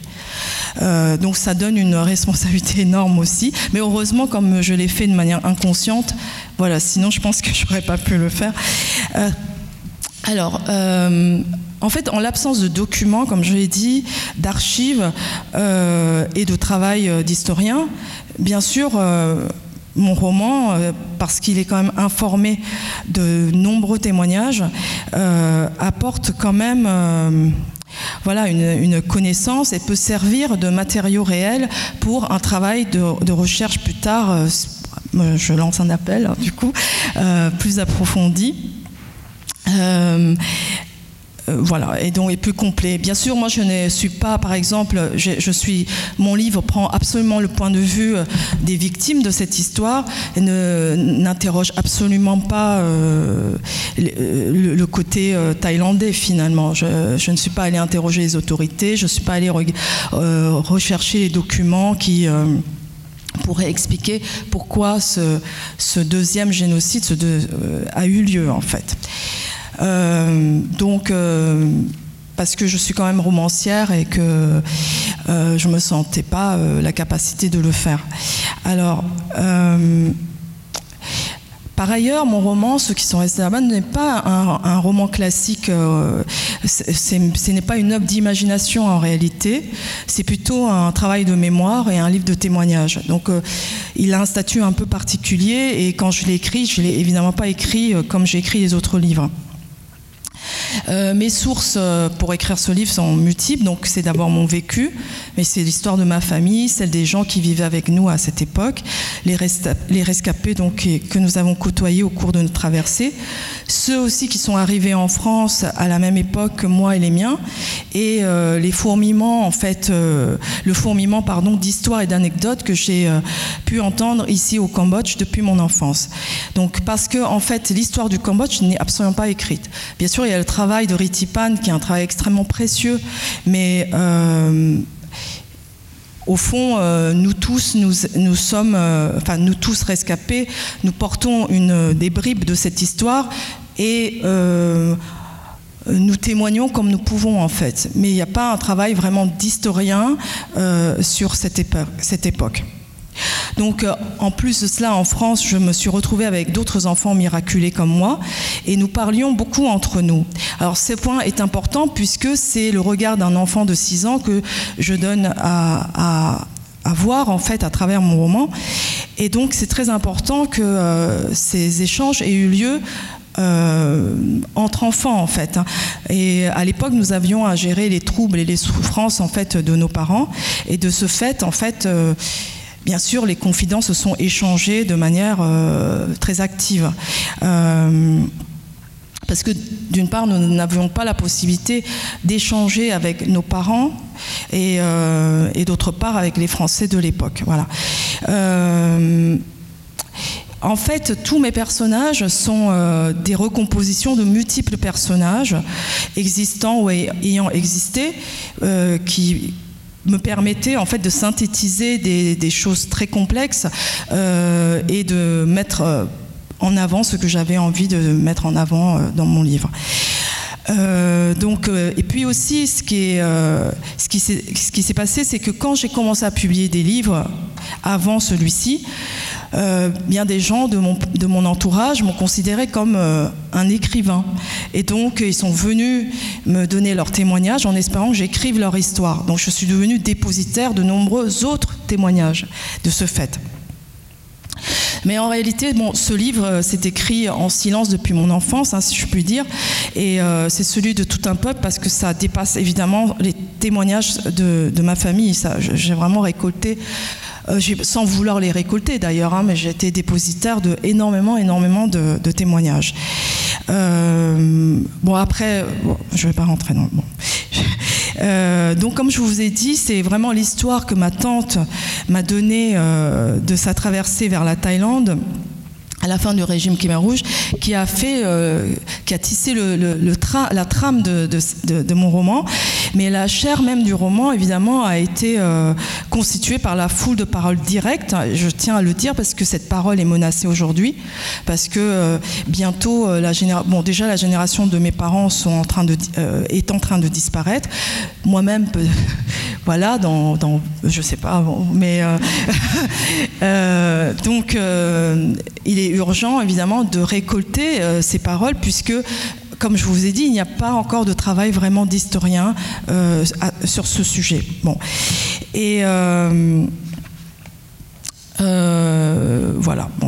Donc pour vous dire, en fait, je n'ai lu absolument aucun livre littéraire, aucune euh, fiction sur euh, sur cette époque avant l'écriture de ce livre, tout simplement parce que c'est trop brûlant et c'est trop douloureux. Donc, je n'ai jamais fait cette démarche. En revanche, j'ai consulté des ouvrages historiques, évidemment, sur la période qui précède notamment l'arrivée de Pol Pot, pour mieux comprendre en fait ce qui s'était passé, comment on en était arrivé là. Et euh, je recommande euh, donc euh, par ailleurs la, somme complète que constitue le livre de Philippe Short qui s'appelle Anatomie de la terreur parce qu'il me fallait confirmer euh, le oui-dire et les témoignages sur les bombardements massifs. Alors ça a l'air éloigné de, la traversée euh, des, rescapés vers la Thaïlande, mais en fait, euh, quand on écrit un tel livre, en fait, on est obligé d'une certaine manière d'être assuré sur ces bases et de, de, ne plus avoir à revenir finalement sur, sur certaines vérités historiques en fait. donc j'ai dû voilà confirmer euh, qu'il y a eu vraiment les bombardements massifs, qu'il y a eu vraiment l'utilisation du napalm et de l'agent orange au Cambodge, et qu'il y a vraiment eu une guerre secrète menée par les États-Unis sur le territoire cambodgien pendant la guerre euh, du Vietnam, qui a été totalement passée sous silence, dont, dont on ne garde absolument aucune image ni représentation, contrairement au combat qui se déroulait au Vietnam. Et bon, pour rappel, quand même, le Cambodge euh, a été le pays le plus bombardé de toute l'humanité. C'est un tout petit territoire comme ça, a quand même subi trois fois plus de bombardements que le Japon. Et tout ça, évidemment, sans aucune, absolument aucune image, aucune archive, et seulement des témoignages. Voilà. Euh, et dans le, livre de Philippe Short, parce qu'il y a des documents, il y a des archives, mais du côté américain. Donc Philippe Short a livré ses archives. Euh, donc, contrairement à, ce qu'on dit, euh, bon, l'arrivée de Pol Pot ne s'est pas fait dans un havre de paix. Hein. Il, a été, il, est, il est arrivé dans un chaos total parce qu'il y a eu déjà des milliers, de, des centaines de milliers de morts. On ne peut pas vraiment chiffrer les morts. donc, on peut aussi expliquer pourquoi une telle un tel holocauste en fait, parce que bah, il y avait déjà eu d'énormes violences euh, qui ont été perpétrées sur le Cambodge. Bon, mais c'est pas le sujet, mais, voilà, ça me tenait à cœur de le dire. Alors, mais en revanche, quand même, euh, il y a une grande différence entre l'écriture de l'histoire avec un grand H et puis l'écriture romanesque. Tout d'abord, l'objectif littéraire, mon objectif à moi en écrivant ce livre, c'est d'abord de faire ressentir du mieux possible la souffrance de tout le peuple cambodgien et d'amener une compréhension intérieure des personnages et de créer une empathie véritable. En fait, ce livre aurait été autre si c'était euh, ma tante qui euh, l'avait écrit et qui, euh, qui était adulte à l'âge du récit. De même, il n'aurait sans doute pas été le même s'il avait été proposé par la génération qui est née en France. Euh, donc la particularité de ce roman, c'est qu'il a été écrit par un enfant des camps, celui que j'ai été, et c'est pourquoi le narrateur principal de Naran a à peu près 6 ans euh, dans le livre. Donc, à travers ce roman, mon, entreprise littéraire était de créer une épopée humaine, un témoignage réaliste qui va au-delà d'un travail de chercheur ou d'une étude scientifique et là, euh, je suis contente d'avoir entendu euh, votre intervention parce que euh, ça me réconforte finalement sur le fait que les chercheurs s'interrogent aussi sur la part émotionnelle, la part d'engagement militant, etc.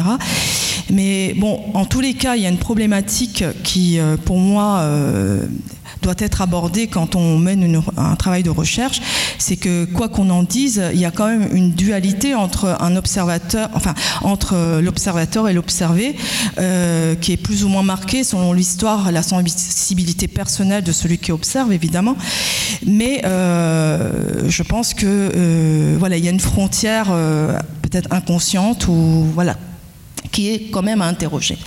Euh, donc pour moi, en fait, euh, l'identification émotionnelle, l'empathie sont des préalables fondamentaux à la compréhension de la logique interne, en fait, des destinées humaines de cette tragédie. Euh, moi, je cherche vraiment à atteindre un universel qui est la compréhension du vécu et la compréhension de la souffrance humaine. Pour moi, la, si je puis dire, la souffrance et ce qu'on peut le mieux partager entre êtres humains, mais, euh, mais c'est ce qu'il y a aussi de plus difficile à partager, de plus difficile à transmettre. Euh, et on peut dire aussi que, euh, comment dire, que nous tous, peut-être ici, si nous sommes ici, c'est que nous pouvons nous dire que nous combattons d'une certaine manière euh, cette souffrance en tant que scandale en fait lancé à notre humanité. Et euh, voilà, c'était vraiment l'objectif littéraire de ce livre. Euh, mais d'un autre côté, c'est vrai que ce que l'historien refuserait dans l'idéal et que la romancière ne se l'autorise d'une certaine manière, eh bien, c'est l'utilisation de l'imagination. Et euh, bien sûr, euh, ce livre s'est aidé euh, du concours de l'imagination, dont on doit se méfier à juste titre, mais d'une certaine manière, l'imagination, pour moi, était un ami et un ennemi à la fois car trop d'imagination m'aurait dévoyé des cadres de la vérité et du récit. Mais, mais en même temps, il y avait un problème, c'est qu'il y avait des trous à combler dans le fil de cette histoire à écrire. Et au final, en fait, paradoxalement, l'imagination associée, et je tiens à le dire, à une rationalité et à une rigueur logique, a permis de combler les trous et de retrouver l'ensemble des morceaux de la réalité. Euh, c'est-à-dire que pour écrire ce livre, en fait, j'éprouvais une culpabilité qui était très difficile à surmonter, de projeter la souffrance des autres, moi, je pensais au départ, avant de l'écrire, que la souffrance des autres, c'était ma souffrance puisque j'y étais, mais pas du tout, parce que quand j'ai commencé à écrire, je me suis rendu compte que ce n'était absolument pas le cas. Et que, euh, évidemment, la souffrance des autres, euh, moi, j'estimais qu'elle était bien pire et bien plus cruelle que la mienne, puisque je suis partie avant ma tante et que je n'ai pas subi les quatre années d'enfer de, de Pol Pot et que bien sûr beaucoup sont morts. Donc euh, cette culpabilité était vraiment très très profonde. Et euh, dès les premiers jours de l'écriture, en fait, j'étais confrontée à un échec fondamental qui est vraiment de ne, pas pouvoir dire cette souffrance, euh, qui était réelle, y compris ma souffrance à moi. C'est ça qui était étonnant.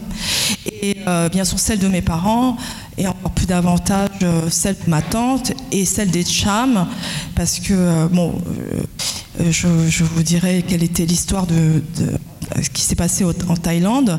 La Thaïlande a, massacré massivement en choisissant d'abord les Cham, qui sont les musulmans du Cambodge.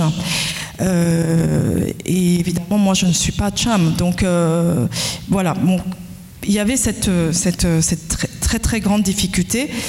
Et j'avais l'impression que l'écriture n'était jamais à la hauteur de ce réel et que euh, et qu'évidemment, du coup, j'avais l'impression de faire la littérature. Et ça, c'était vraiment répugnant. Et donc, euh, je, sentais physiquement la trahison. Et euh, finalement, j'ai renoncé à écrire ce livre pendant sept ans. Mais évidemment, en y pensant sans cesse, j'avais quand même ce devoir de, de dire ce qui s'était passé, et notamment de, de rendre justice aux Cham, notamment et euh, justice à mes tantes. Et mes tantes m'avaient donné donc cette histoire. Donc il y avait à la fois l'autorisation d'écrire sur le génocide et en même temps une grande responsabilité. Euh, bon, finalement, pour arrêter ce stress mental, euh, je me suis mise à l'écrire. Et ce qui m'a permis de l'écrire, c'était de me dire que je n'écrivais pas un récit, que j'écrivais un roman. Et que, euh, voilà, en tant que roman, évidemment, je ne pouvais simplement faire que de mon mieux. Et euh, voilà, ne pas euh, que voilà la fidélité, euh, rendre compte fidèlement de la souffrance des gens. Finalement, je n'en étais pas capable. Et eh bien, tant pis, je vais quand même l'écrire. et donc, ça m'a autorisé à combler les trous en utilisant ma, mon imagination, entre autres. Et alors, une chose extraordinaire est arrivée. C'est-à-dire que à chaque fois, j'ai raconté à mes tantes ce que j'étais en train d'écrire. Parce que c'était très difficile pour moi de leur demander des détails, à chaque fois des détails supplémentaires. Parce qu'évidemment, je crée euh, un déluge de larmes, euh, des insomnies, et j'avais un. J'avais mal au ventre à chaque fois que je leur demandais quelque chose. Et donc le mieux pour moi, c'était de leur raconter ce que j'étais en train de faire. Et vraiment, vraiment, très, très miraculeusement, eh bien, ce que j'écrivais correspondait à la, à la réalité. Et mes tantes m'ont donné des détails et de dire ce que j'étais en train d'écrire avait libéré aussi leurs paroles. Par exemple, j'ai raconté l'histoire de qui, était euh, basée sur l'histoire de mon, cousin qui a été abandonné par sa mère bébé sur les routes, tout simplement parce que euh, sa mère n'avait plus de lait puisqu'elle ne mangeait pas à sa faim. Et donc euh, elle était désespérée, elle ne voulait pas voir son enfant mourir. Et elle Vraiment, elle a laissé son bébé sur les routes. Et moi, j'avais euh, comme un reflux, pas de lait, mais un reflux de, compassion. Et euh, j'ai écrit l'histoire d'une mère, enfin, d'une autre femme qui, qui, est venue allaiter cet enfant. Quand j'ai raconté cette histoire à ma tante, ma tante m'a dit, mais c'est exactement ce que j'ai fait. J'ai allaité l'enfant de quelqu'un d'autre qui, qui ne pouvait pas avoir de lait. Et elle a commencé à me donner énormément de détails que je n'ai pas forcément utilisés dans ce roman, mais qui m'a donné l'autorisation de garder cette histoire. Et euh, de même, quand je lui ai raconté que, parce qu'en en fait, entre nous, nous ne partageons pas forcément beaucoup les, les expériences du fait que c'était trop euh, douloureux, etc., et par pudeur, enfin, pour beaucoup de raisons. Euh, le fait que je lui ai dit que mon personnage était mutique, euh, elle m'a dit, elle m'a raconté des tas de cas d'enfants qui sont devenus muets à la suite de la mort d'un de leurs parents ou d'un de leurs proches. Et ça m'a encore reconfirmé que j'avais le droit d'écrire cette histoire, en fait. Voilà. Euh, et par ailleurs, en fait, j'ai beaucoup réfléchi à ces coïncidences qui de l'imagination avec le réel. Euh, et j'en suis venue à la conclusion que, en fait, bah, la littérature, elle possédait les structures en fait du réel, et que euh, euh, inversement, le réel était forcément écrit et structuré comme une littérature. Alors après, vous pouvez faire ce que vous, voulez de ça, mais euh, je pense que c'est une problématique extrêmement fructueuse à explorer et que j'aimerais aussi, bah, je, continue à y réfléchir en tout cas. Euh, par ailleurs, en fait, un roman, c'est d'abord, euh, par rapport à un travail d'historien notamment, c'est d'abord un certain langage. Et, et en fait, pour écrire ce livre, euh, en fait, il m'a fallu faire un travail vraiment poétique, dans le sens où, euh, comme c'était une, expérience inédite, indicible, singulière. Il n'y avait pas de, littérature préconçue pour ça. Et il n'y avait pas de mots pour ça. Donc il a fallu inventer des, mots, il a fallu inventer, comme on dit, une littérature pour ça. Et, et en fait, parce que euh, en France, on a tout le mouvement du, nouveau roman qui cherchait vraiment euh, des formes inédites pour la forme. Et en fait, une manière de trouver des formes inédites, c'est simplement de trouver les bons mots pour décrire les, expériences qu'on a eues. Et toute expérience, euh, si vous voulez,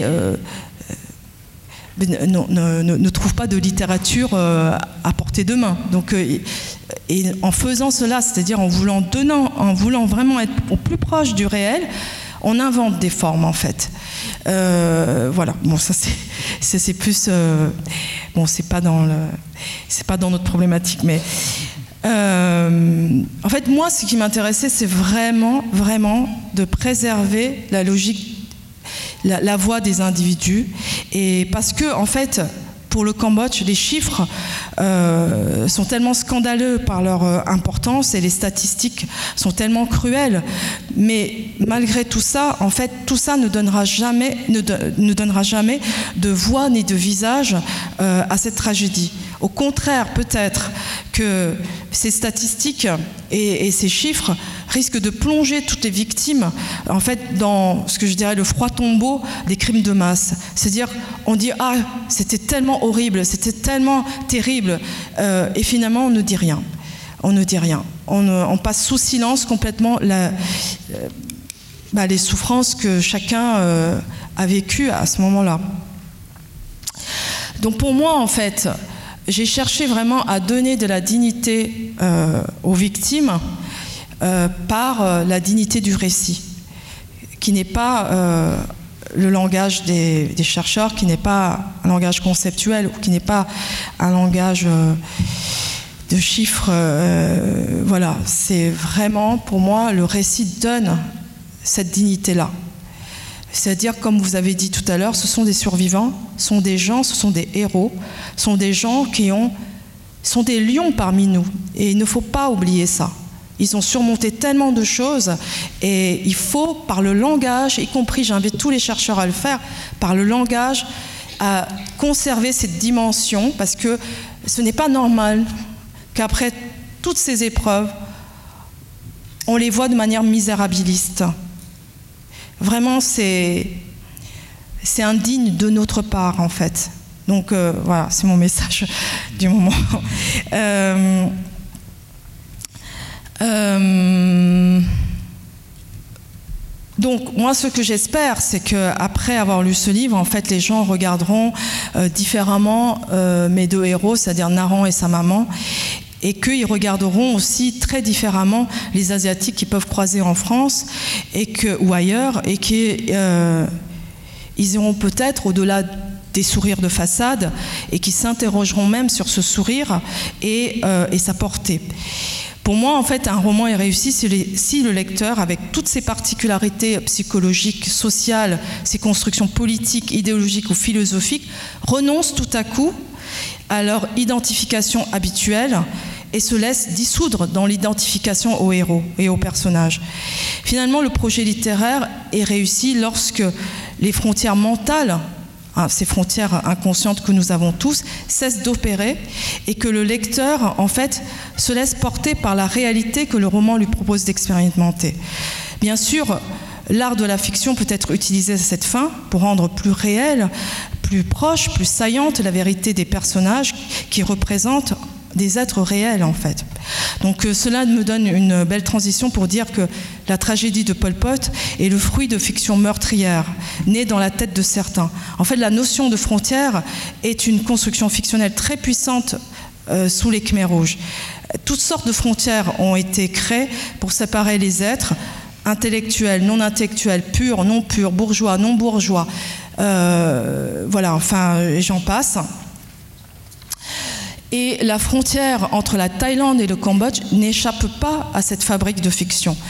Et en fait, voilà, je vais vous maintenant vous dire un peu ce qui s'est passé euh, à la frontière khmero-thaïlandaise. Euh, en fait, Naran et sa mère donc partent avec un groupe de familles de leur camp. Et après maintes péripéties très douloureuses, euh, ils suivent les cortèges de rescapés, donc escortés par les troupes vietnamiennes qui déminent les routes vers la Thaïlande. Et comme je vous ai dit, ils ont dû partir et prendre des chemins de traverse, traverser la jungle, etc. Et après toutes ces épreuves terribles, ils parviennent à la frontière thaï et ils vont être réceptionnés immédiatement par des soldats thaïs qui se transforment en pilleurs, il faut le dire, puisqu'il les dépouille immédiatement, il les déshabille et les dépouille. Et, euh, et ensuite, ils les mettent dans une sorte de prison, en fait, dans un camp. Euh, en fait, il faudrait que je vous lise euh, un passage du livre, mais je, sais que j'ai été très long. Mais... Si, si, prends, le temps, on aura encore le temps. Ah oui. Euh, non, alors pas encore. voilà, ils, vivent dans ces camps et en fait, euh, une première tragédie va arriver, puisque quelques temps après, les, euh, les gardes viennent prévenir les Chams qui peuvent rentrer chez eux et que euh, des camions militaires vont venir les chercher et les amener dans leur pays. Alors, il faut rappeler que le Cambodge est un pays qui est un pays avec des origines très mélangées c'est tous des Asiatiques. Alors, vu d'ici, effectivement, il y a une homogénéité, mais euh, là-bas, en fait, il y a euh, beaucoup d'ethnies différentes, de religions différentes, dont les Chams sont euh, des musulmans. Ils viennent pour la plupart d'Indonésie, de Philippines ou de Malaisie. Il y a aussi les Chinois, les Vietnamiens, enfin voilà, il y a un mélange, il n'y a pas que des Khmers au Cambodge. Et et ces chams sont là depuis très très longtemps, font depuis des, des générations, des générations. Donc moi, euh, ce qui me manque comme information, c'est savoir comment euh, ils ont pu croire qu'ils pouvaient rentrer chez eux, est-ce qu'ils avaient vraiment un chez eux, etc. Ça, c'est une question à creuser que moi, je, enfin voilà, je, ne connais pas euh, exactement les tenants et aboutissants de cela. En tous les cas, les chams donc, sont emmenés dans les camions militaires et euh, ils vont être emmenés vers les montagnes de Dancrec pendant toute une journée de voyage dans ces camions. Ils n'avaient ni à manger ni à boire et il faisait très très chaud évidemment. Et euh, on les emmène vers un point d'eau et euh, lorsqu'ils arrivent au niveau du point d'eau, euh, évidemment, ils se sont précipités pour boire. Et en fait, les environs du, de l'étang étaient minés, donc ils sont tous morts. Et puis les derniers survivants ont été fusillés. Voilà. Bon, c'est cette histoire que m'a racontée ma tante. Et euh, les gens, en fait, qui se trouvaient dans les camps, ceux qui n'ont pas été emmenés, et on, en fait, on leur a raconté cette histoire, des gardes leur ont raconté cette histoire, y compris des Cambodgiens qui étaient installés en, Thaïlande depuis très longtemps, sont venus les avertir pour essayer de... Ben, ils ne savaient pas trop comment euh, les sauver, mais ils sont quand même venus les, les avertir. Mais pas seulement eux, il y a aussi les Thaïs qui sont venus. Et donc, je voudrais lire un passage qui raconte ce moment-là. La, la, population thaï connaissait le massacre des Indonésiens et des Malais. Ils se préparaient à une nouvelle extermination. Derrière les barbelés du camp, nous vîmes affluer des inconnus. Les bons étaient à la tête de leur cortège. Pour leur karma, prévenir la faute de leur monarque, ils étaient venus nous apporter des sacs de riz, de victuailles et de vêtements, dans l'espoir de calmer nos futures âmes. De l'autre côté des barbelés, nous étions déjà pour eux des spectres. Craignant nos colères à venir, ils imploraient notre pardon. Ils nous suppliaient de ne pas nous venger ni les hanter après notre mort. Ma mère était effectivement déjà une ombre. Le massacre des Indonésiens l'avait anéantie. À l'annonce de leur mort, elle avait plié ses habits comme une revenante, se préparant à les rejoindre dans l'autre monde. Si seulement c'était vraiment fini qu'il n'y ait aucun survivant, qu'il n'y ait pas un seul témoin. Bien entendu, si nos cadavres avaient pu hanter nos assassins, nous aurions d'abord poursuivi ceux qui étaient venus avec leur présence ce jour-là. Depuis leur visite, nous, savions que nous allions y passer. Vivions dans une panique constante, récroquevillés sur nous-mêmes. Ils nous avaient plongés dans une terreur muette. La plupart d'entre nous perdirent l'appétit.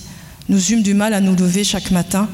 Eux avaient soulagé leur conscience avec quelques habits et des sacs de riz. Voilà, donc, en fait, euh, la Croix-Rouge a, a, été aussi avertie de ce qui s'est passé avec les Chams. Et la Croix-Rouge a négocié de prendre en charge les réfugiés et les emmener dans une ancienne prison qu'ils ont louée pour la transformer en camp pour les réfugiés. En fait, le jour où les cars de la Croix-Rouge sont venus, Personne n'a voulu y monter en pensant que c'était un leurre des soldats euh, thaïs. Et euh, la Croix-Rouge avait un ultimatum. Il fallait évacuer tout, tout le monde avant, euh, entre midi et 14 heures. Sinon, les camions militaires se chargeraient des, des autres Cambodgiens du camp. Donc, euh, je ne sais pas, peut-être. Tu fais une dernière lecture Voilà, je fais une dernière lecture qui, ouais. qui est beaucoup plus longue que celle de, donc, le jour où les cars de la Croix-Rouge sont arrivés, une grande pluie s'était abattue sur le camp. Elle n'avait, de, elle n'avait pas cessé de la nuit. L'eau déferlait sur nos baraquements, mais au lieu de nous rafraîchir, d'apporter le soulagement comme d'habitude, elle a teinté à nos oreilles avec un cliquetis funeste. L'eau pénétrait nos os. Lui me disait qu'une catastrophe se préparait. Oui, parce que ce personnage d'enfant, il avait une voix intérieure qui lui parlait, donc il appelait lui. À 7 heures du matin, les étrangers n'ont trouvé personne à l'intérieur du camp. Le massacre près de l'étang était encore vivace dans nos esprits. Les cris de nos frères retentissaient dans notre imagination. Ils ne nous quittaient pas un instant. Les gens de la Croix-Rouge sont venus nous chercher sous le préau. Nous étions transis. Nous les avons regardés d'un air morne. Personne ne voulait bouger. Une femme, une étrangère, s'est mise à parler. Nous ne comprenions un traître mot de ce qu'elle racontait. À ses côtés, un homme chauve suait abondamment. Il se contorsionnait, tirait sur son polo en baissant les yeux d'un air gêné. La femme, elle, gesticulait, le visage empourpré par une vive agitation. On voyait qu'ils étaient très nerveux. À nouveau, elle s'est mise à vociférer. Soudain, l'homme a sorti une liste, puis s'est mis à marteler des noms. Nous ne les reconnûmes pas immédiatement. Au bout d'un moment, l'idée nous vint qu'il s'agissait de nous, mais nous ne bougions pas davantage. Nous songions qu'une telle liste ne pouvait être que celle de condamnés à mort. Personne ne voulait monter dans les véhicules. La femme s'emporta. Nous vîmes sa fureur contre nous. Elle a frappé chacune de ses syllabes. Alors qu'elle s'épuisait en s'époumonnant, un petit homme rachitique, les yeux tout apeurés, est sorti des rangs. Il a commencé à traduire en bégayant. Il nous expliqua qu'il fallait qu'on parte, que les cars avaient seulement jusqu'à 14 heures pour sauver les gens du camp. Il n'y avait pas de place pour tout le monde. Nous ne la croyons toujours pas. Personne ne bougeait. Devant notre mutisme, l'étrangère s'est mise à geindre. Ses yeux nous suppliaient. L'homme qui tenait le bout de papier était lui aussi désespéré. Il essuyait d'une main fébrile son crâne couvert d'eau. Mais nous, nous étions aguerris. Nous nous souvenions parfaitement que les Khmers rouges nous avaient aussi leurrés avec leurs promesses de libération et de retour, qu'ils avaient liquidé ensuite les plus crédules. Ainsi avaient été exécutés des médecins, des écrivains, des gens au service de l'ancien roi, des fonctionnaires, tous ceux qu'ils avaient désignés avec leurs haut-parleurs, à qui ils avaient annoncé la fin du calvaire s'ils confessaient leur profession ou leur ancienne position sociale. Nous connaissions parfaitement leur méthode. La femme hurlait de désespoir. Lui me dit brusquement qu'il fallait la suivre. Au même instant, d'autres aussi commencèrent à croire l'étrangère qui s'était mise à pleurer. Il était près de midi. Nous étions plusieurs milliers dans la cage. Maintenant, je comprends ce qu'elle avait dû se dire.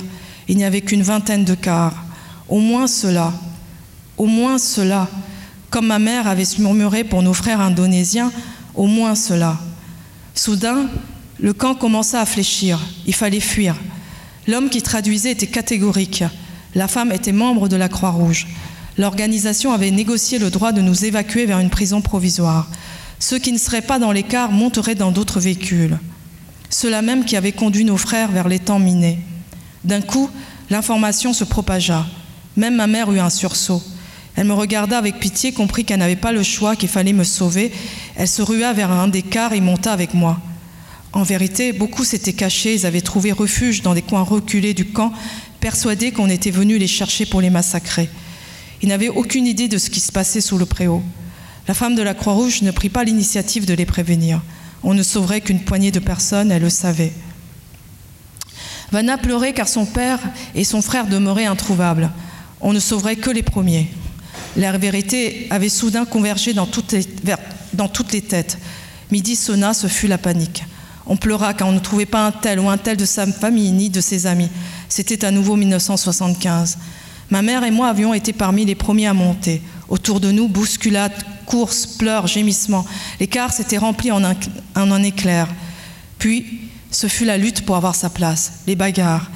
Vanna monta avec nous, aucune trace de son père. Au dernier moment, Maus se hissa d'un coup, la rejoignit. Ils échangèrent quelques mots. Sans hésitation, elle sauta hors du véhicule. Ma mère voulut la retenir. Vanna lui sourit tristement. Ma mère me serra contre elle en tremblant.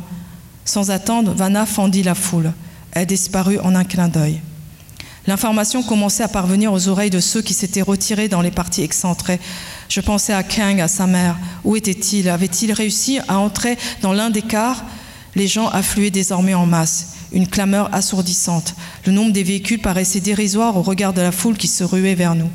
Des soldats sont apparus. Les hommes se sont instinctivement reculés. Ma mère pleurait. Elle avait baissé la tête pour ne pas croiser les yeux de ceux qui étaient restés à l'extérieur. À mesure que les bus se remplissaient, les gens gémissaient et sanglotaient. Qu'on emmène les enfants, ceux qui sont malades. Nous avions envie de vomir. Les soldats se sont mis à tabasser ceux qui tentaient de forcer le passage. Ils les ont refoulés à coups de bottes derrière une ligne invisible. Je les fixais, j'étais en proie à une sorte de commotion. Puis brusquement, Vanna reparut. Elle était accompagnée d'un homme de la Croix-Rouge. D'une main ferme, elle tenait son père. Ne le lâchez pas. À moitié sonné, ce dernier se laissait tirer par elle, l'air égaré. Ma mère s'était mise à crier pour les attirer à nous. Enfin, après avoir discuté avec les membres de l'organisation, Vanna avait de la famille en France. L'étranger les aida à se hisser à bord du car, non sans provoquer un tollé de protestation. Tête basse, le vieux gémissait. Il ne faut pas, laissez-moi. Prenez quelqu'un de plus jeune. Vanna ne disait rien, elle gardait les épaules repliées. Son père lui demanda alors si elle avait vu King et sa mère. Son frère aussi s'était rendu compte de l'absence de son ami. Il poussa un énorme cri, éclata brutalement en sanglots, comme s'il venait d'apprendre leur mort. King logeait à l'autre bout du camp. Ken logeait à l'autre bout du camp. Avait-il entendu l'appel J'ai voulu descendre du véhicule. Dans un réflexe sauvage, ma mère me ramena, puis me maintint contre elle. Vanna et Mao firent de même. À 14 heures, les cars s'ébranlèrent, des cris de désespoir, puis un bourdonnement incrédule, des regards de bêtes sacrifiées, des têtes vidées de toute expression. Personne n'eut la force de protester. Les moteurs rugirent, les cars roulèrent, je vis les corps devenir tout petits, des poules derrière les barbelés se transformant peu à peu en minuscules points noirs. Ces hommes, nous les connaissions, l'écart était haut, ce fut de là que je vis à quoi nous ressemblions, à quoi ma mère et moi nous ressemblions. Aucun mot n'eût fut échangé, tous les rescapés étaient demeurés silencieux, nos consciences avaient franchi une limite, nous étions brisés, nous étions emplis de pitié, d'égoïsme, de révolte, nous voulions survivre.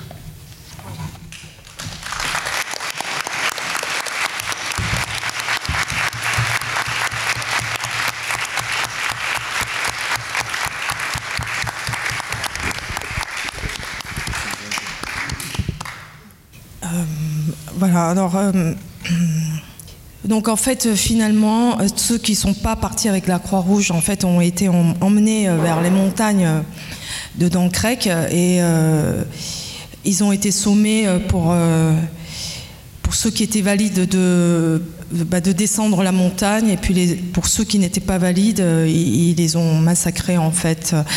Donc euh, ma, tante, heureusement, a fait partie euh, des, quarts de la Croix-Rouge. Et donc euh, elle a pu survivre. Et si ce témoignage vous parvient, c'est qu'elle a eu elle-même le courage de raconter tout cela. alors pourquoi les, raisons de ce massacre? Tout d'abord, c'est parce que les autorités ont vu affluer en fait euh, les, rescapés euh, cambodgiens par milliers, très soudainement, très brusquement. Et évidemment, c'était c'était de, par ces massacres de dissuader de nouveaux, de nouveaux arrivants. Et, en fait, moi, je n'ai pas de certitude dans ce que je vous dis là, parce qu'il n'y a pas de documents, il n'y a, a, pas d'archives, mais seulement des hypothèses et les témoignages des rescapés, c'est-à-dire les rescapés eux-mêmes ont, réfléchi à pourquoi ils ont fait ça en fait.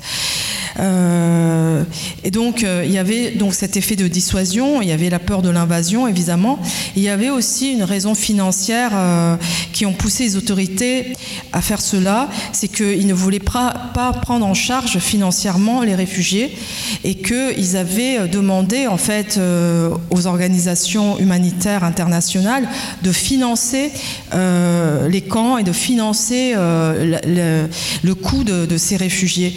En fait, euh, l'aide va venir plus tardivement et les afflux de, réfugiés n'ont pas cessé évidemment puisque tout le monde, enfin il y avait encore, comme je vous disais, encore la guerre avec les Khmers rouges, donc vous ne pouvez pas empêcher les gens de vouloir survivre en fait. Et donc par la suite, euh, je ne sais pas si euh, vous avez eu, euh, vous avez pu voir le film La déchirure. Vous avez vu tous ces camps en Thaïlande, tous ces, immenses camps en Thaïlande. en fait, c'est la deuxième migration par rapport à celle-là, et cette migration-là a été beaucoup plus encadrée et, et les, les, gens ont pu rester parce que ça a été financé par l'aide internationale, tout simplement, et que euh, bon, euh, je ne sais pas si, ça, si cette aide humanitaire internationale a représenté une manne pour les Thaïlandais. Certains le pensent, et c'est pour ça que euh, ensuite les réfugiés ont pu être sauvés ou en tout cas ont pu attendre dans ces endroits leur départ vers d'autres destinations. Oui, d'accord.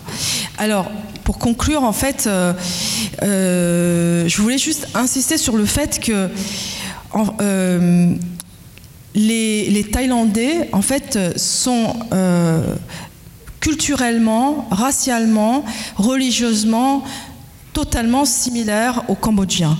C'est-à-dire physiquement, ils ressemblent aux Cambodgiens. Il faut savoir que les, les Thaïlandais et les Cambodgiens appartenaient à un un même pays autrefois qui s'appelait le Siam, un même ensemble géographique et culturel qui s'appelait le Siam, et qu'ils étaient euh, euh, des frères par rapport, par exemple, aux Vietnamiens qui sont euh, des Anamites et qui eux viennent, qui, ont progressé du sud de la Chine et qui ont grignoté petit à petit le Siam.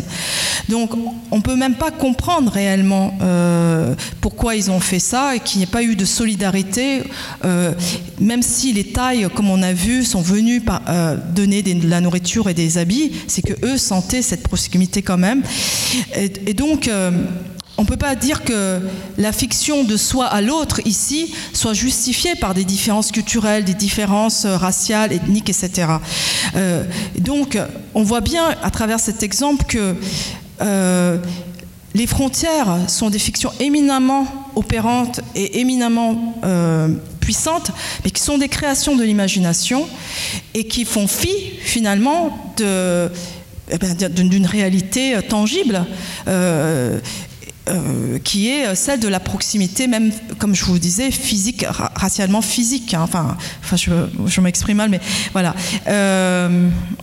donc, ce que je voulais dire, c'est que en fait, euh, cela démontre à quel point ces fictions sont arbitraires et artificielles, mais qui sont néanmoins extrêmement ancrées, ancrées euh, euh, dans nos émotions et nos affects de manière très profonde, qui sont la peur, l'égoïsme, le sens de la propriété, etc., etc.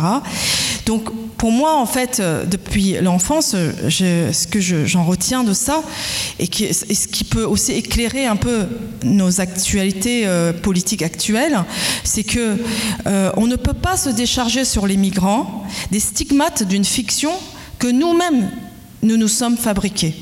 C'est-à-dire, on peut pas dire, on peut pas accepter les migrants parce que ils sont d'une autre culture que nous, d'une religion autre que nous ou d'une race autre que nous. Puisqu'on voit bien à travers l'exemple de la Thaïlande que ça n'a rien à voir avec ça. Ça a à voir avec nos propres affects. Euh, et,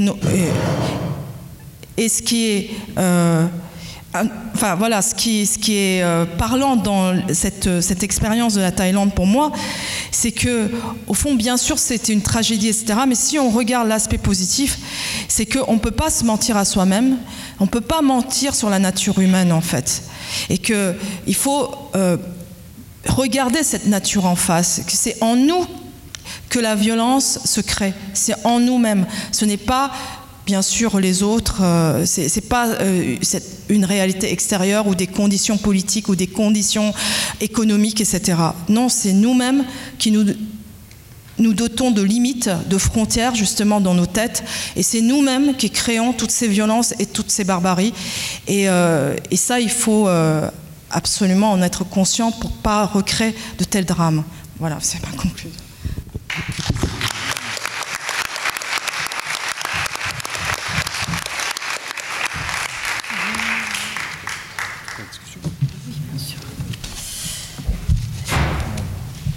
Merci beaucoup.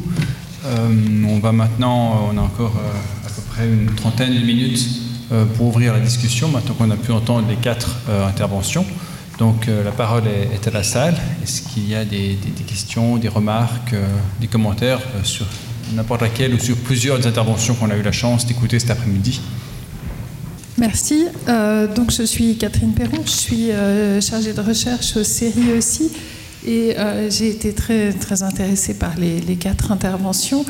Et je trouve que finalement, elles se répondent très bien et elles culminent évidemment dans le, dans le témoignage de Jeanne Truon qui permet en fait de faire une sorte de lien entre les quatre. En tous les cas, il m'a semblé par cette question du silence que vous avez euh, évoqué au départ et que je trouve euh, très très importante de cette manière de finalement du silence qui est fait autour de certains de, de violences subies de leur transmission. Et donc, ça, finalement, c'est quelque chose qui interroge toutes les contributions qui, de, ce panel de l'après-midi.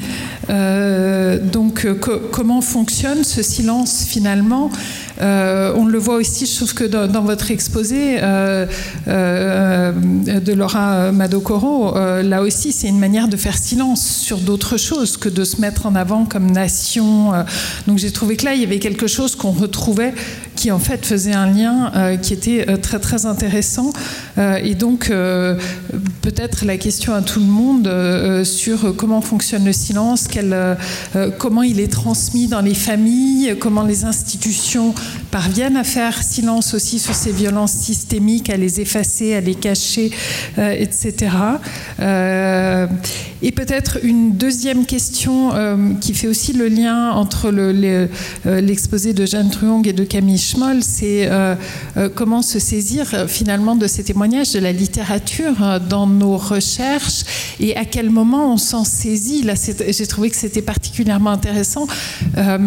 aussi en lien avec la question du silence, c'est-à-dire que vous dévoilez une, une part d'histoire qui n'a pas été écrite, vous avez recueilli plein de témoignages. comment est-ce que nous on travaille Est-ce que nous on travaille avec ça?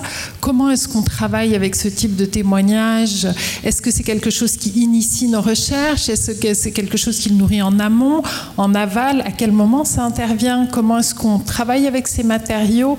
Et puis avec peut-être aussi à vous la question de tous les autres matériaux que vous avez recueillis et qui ne sont pas dans votre roman Comment vous les avez recueillis très concrètement? Quelle place ont-ils? Qu'est-ce que vous en avez fait?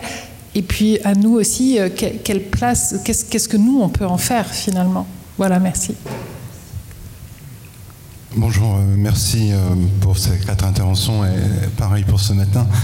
Philippe Bataille, sociologue, directeur d'études à l'École des hautes études en sciences sociales. deux remarques un peu marginales, excusez-moi. Euh, mais qui prolonge peut-être ce qui vient d'être dit malgré tout. Euh, la première, c'est le statut particulier du matériel de recherche. Euh, face auquel on est soumis par rapport évidemment à un travail d'écriture, un travail de, divulguer, mais de dire que ce matériel de recherche est particulier au sens historique. un jour l'histoire reviendra sur ces années ou sur ces décisions politiques gouvernementales qui ont été prises euh, on pourrait imaginer que, des cours, que des instructions, que même la manière de nommer, y compris pour euh, ce qui me concerne l'idée de crime contre l'humanité euh, par rapport à ce qui se passe et ce qu'on voit aujourd'hui, mais de, vous poser la question un peu la conservation du matériel. ce matériel qu'on ne traite pas, on le sait tous, y compris lorsqu'on publie, on ne dit pas tout. On l'entend d'ailleurs dans des œuvres d'une autre nature, littéraire. Euh, mais de vous poser cette question, effectivement, euh, comment allez-vous garder tout ce matériel euh, Quelle conservation Et vous comprenez l'idée, c'est évidemment pour qu'il soit à disposition des autres chercheurs, mais aussi de l'histoire, parce qu'il y a vraiment des choses qui se passent aujourd'hui sous nos yeux. Et on le voit bien, même nous chercheurs, on n'a pas toujours les concepts, on n'a pas toujours les catégories, on n'a plus les théories, et pourtant on est des, des témoins privilégiés. Donc, première question. Et la deuxième, euh, dans le prolongement de ce qui a été dit également, euh, c'est cette euh, notion, cette fois-ci, de, subjectivité. On voyait bien, y compris ce matin, les efforts qui sont accomplis pour redonner une dimension d'acteur aux réfugiés, à l'exilé, à ses enfants. mais dans ce qu'on entend, c'est plus que la catégorie d'acteur qui est détruite et qu'il est difficile de reconstruire, mais celle de sujet, la subjectivité écrasée, la subjectivité, on vient de l'entendre, euh, sur deux, trois générations des événements qu'on n'a pas vécu soi-même, euh, mais dont la subjectivité, sa catégorie de sujet euh, est imprégnée, est en partie écrasée. Et si je dis ça, parce que c'est pour lancer la, capacité d'action sociale précisément, mais n'est-ce pas par cette catégorie de sujet qu'il faut passer en premier lieu pour faire ce qu'on veut après, aider, euh, intégrer, renflouer euh, ces, âmes et ces corps qu'on a noyés. Mais voilà, jusqu'à quel point la catégorie de sujet et la subjectivité qui est questionnée dans, nos échanges, y compris celle du chercheur, qui moi je trouve est tout à fait légitime, parce que précisément c'est de sujet à sujet euh, que se passe en quelque sorte l'acte de recherche. Peut-être déjà, tu veux ajouter une question bah, comme les questions euh, concernent un petit peu tout le monde, on, peut euh, peut-être euh, bah, vous redonner la parole successivement pour réagir. moi, j'aimerais peut-être, comme l'a fait Catherine Perron, apporter aussi un peu mon impression sur la, présentation de ces, quatre, sur ces quatre présentations et leur articulation. C'est que je trouve qu'on voit bien aussi la, question du temps, c'est-à-dire que bien sûr, comme Olivier euh, nous l'a dit, cet enfermement qui devient long et, qui, euh, s'étire, et donc l'impact, que la violence est aussi dans, le temps long. Euh, euh, enfin, voilà, Camille, tu, l'as dit très très bien, c'est qu'en fait ces femmes, elles continuent euh, leur trajectoire avec bah, cet élément euh, qui ne peut pas disparaître de leur vie d'avoir frôlé la mort.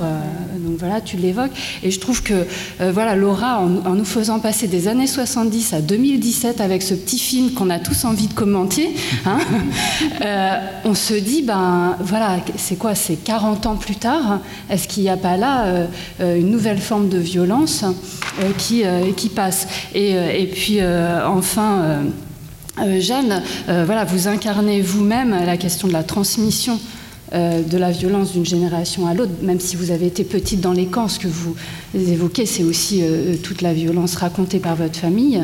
Et donc, euh, voilà, on voit ce, temps long de la violence, et peut-être je ne sais pas si vous avez envie de réagir à nouveau, ou alors de réagir les uns sur, les présentations des autres, sur voilà, cette violence du passage, puisque le, le, colloque porte avant tout sur le passage de la frontière. En fait, ce sont des violences qui, sont sur le temps long.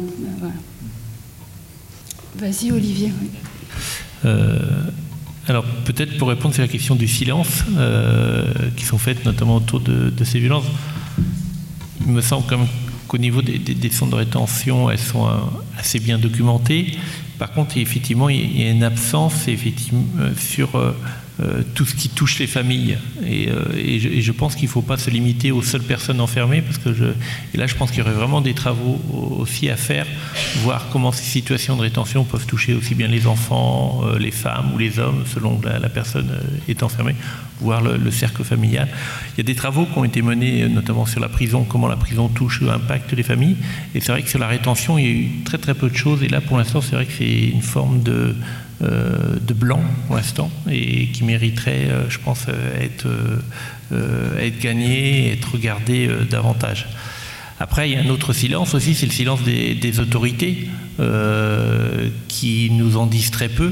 alors c'est vrai que de par ce qu'a dit Camille, notre engagement, donc on le paie un peu parce qu'il y a souvent des tensions quand même assez fortes entre euh, ONG et, euh, et autorités. Et lorsqu'on est, euh, est dans des recherches embarquées dans ces ONG, on est identifié comme tel, et donc il y a une parole qui a du mal à être livrée à une personne qui est identifiée comme appartenant à une association, même si on tente de faire un travail d'objectivation, etc. Moi, je plaide néanmoins, euh, on peut avoir des partis pris, mais ça ne nous empêche pas de discuter. Donc après, effectivement, on rencontre énormément de, difficultés. Enfin, je pense que euh, je ne sais pas où est Daphné là, mais elle pourra en parler. Ou euh, qui, travaille sur la, frontière entre la, France et l'Italie, où, on tente effectivement d'avoir ces paroles de, de force de l'ordre, etc. Mais il y a vraiment une réticence aussi. À, de la part des, autorités en elles-mêmes. Et ça, c'est vraiment dommage, parce que je pense qu'effectivement, on y gagnerait. Euh, je vous renvoie notamment sur le petit euh, ouvrage de William Bourdon qui, s'intitule Violence policière, qui est absolument vraiment intéressant et qui ouvre des pistes justement pour faire baisser ces tensions. Et voilà. donc ça, c'est un, point pour répondre sur la question du silence. Euh, sur la question de la, subjectivité, ce qui a été évoqué aussi tout à l'heure, c'est euh, comment on garde tout ce matériel. Bon, Mais je trouve parfois il y, a, des dangers de la part de nos propres institutions. Par exemple, il y a eu des projets qui ont été avortés, qui n'ont pas été conduits, mais notamment du CNRS aujourd'hui avec toute la contractualisation de la recherche où il a été pensé, ça a été pensé quand même hein, par nos institutions, de détruire notre matériel une fois les programmes terminés. Donc vous imaginez, ça, euh, a évoqué un tollé, etc. Mais on en arrive à penser quand même des, choses comme ça. Alors que ce matériel, ces histoires, même si parfois ce sont que des bouts d'histoire, peuvent être vraiment intéressants, et notamment pour les historiens qui pourront les reprendre et les retravailler avec le recul nécessaire. Donc, euh, donc là, c'est la question de la subjectivité. Moi, je, ne crois pas à des, recherches, objectives. Hein. Je pense qu'on a toujours des partis pris, on se situe toujours sur un, point ou un autre. On peut ne pas être d'accord, on peut discuter. Après, il y a toujours effectivement cette nécessité de, prendre du recul, d'avoir, euh, d'objectiver, d'entendre aussi euh, de part et d'autre ce qui peut être dit, etc., etc. Euh, et puis, juste un dernier point, et je passe la parole, notamment c'est ce qu'a dit Jeanne Truong sur pour reprendre vos, termes, vous avez dit à un moment donné sur euh, l'importance, euh, je dirais, de, que, la fiction puisse porter le réel. Et quelque part, on en a un peu là-dedans aussi parfois dans la recherche, dans le sens où ce qu'on a observé, parfois ce qu'on a retranscrit nous-mêmes, alors effectivement, on tente de le retranscrire tant bien que mal, mais parfois il y a des, certaines formes de narration qui se rapprochent, euh, je dirais pas du roman, mais la façon dont on va écrire, effectivement, va, forcément gommer euh, des aspérités et va faire en sorte que cette réalité est un peu euh, fictionnelle, même si elle s'en approche. Et donc nous aussi, quelque part, on, on joue avec ça, ça c'est évident, c'est évident. Euh, merci beaucoup pour les questions, les commentaires. Et je le dire, Jeanne, euh, j'ai adoré votre présentation et j'ai trouvé ça vraiment intéressant qu'au début, euh, vous disiez, oh, je suis pas chercheuse. Puis justement, je pense que c'est les écrivaines et les écrivains qui vont nous sauver en termes de, de la négociation entre le discours de l'État parce que c'est dans la littérature qu'on trouve les possibilités. En histoire, on est vraiment fixé sur le passé où, où on a la documentation pour montrer qu'est-ce qui s'est passé, mais vraiment d'être capable de réfléchir à des possibilités, je trouve ça merveilleux. Alors, merci beaucoup. Euh, je voulais juste dire rapidement euh, au sujet de la question de la du silence, euh, que je trouve ça fort intéressant. Et moi, quand je réfléchis aux questions de silence qu'on fait souvent comme historien et historienne, en termes des archives, des discours, je je vis souvent sur où on peut voir la décision d'être silencieux ou silencieuse, de ne pas parler, de ne pas participer. Je trouve que ça, c'est très important. Et quand on peut, comme chercheur ou chercheur, trouver euh, des moments où on peut voir ce processus, je trouve que c'est très, très important. Alors, je vais donner deux exemples rapidement.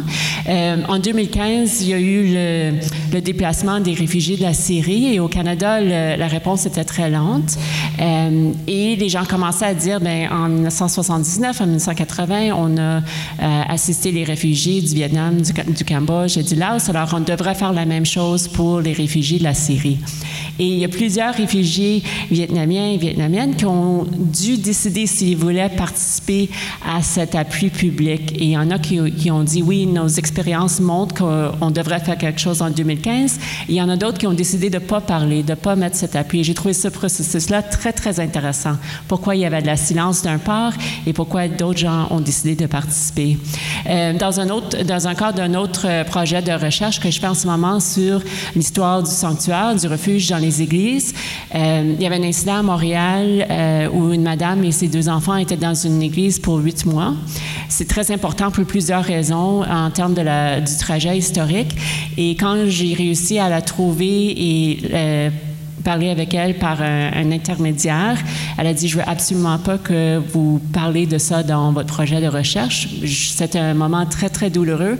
C'est partout sur l'Internet, c'est partout dans les nouvelles, mais j'ai décidé de ne pas poursuivre cette histoire-là dans mon projet de recherche parce que c'était très clair que la personne le plus impliquée ne voulait pas que ça soit euh, euh, documenté encore. Alors, il y a quelque chose de très, très important dans ce silence. On parle souvent de, de donner la voix, donner le pouvoir, mais il y a du pouvoir en, disant, je ne veux pas participer, je veux rien avoir avec ça.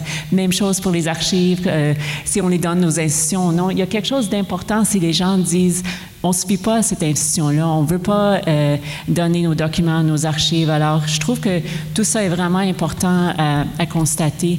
Et dernièrement, euh, Hélène, merci beaucoup pour le, commentaire au sujet de euh, la violence 40 ans plus tard. Et qu'est-ce que ça m'a immédiatement, qu'est-ce qui m'est venu à tête ou à l'esprit, c'est dans le, dans le cadre du colloque, on parle de euh, l'exil, euh, le passage et l'accueil, mais un peu la violence qu'on remarque 40 ans plus tard, c'est question intégration, c'est question communauté, société. Alors ça va euh, même plus loin que l'accueil. Alors merci beaucoup pour cette question-là, cette observation.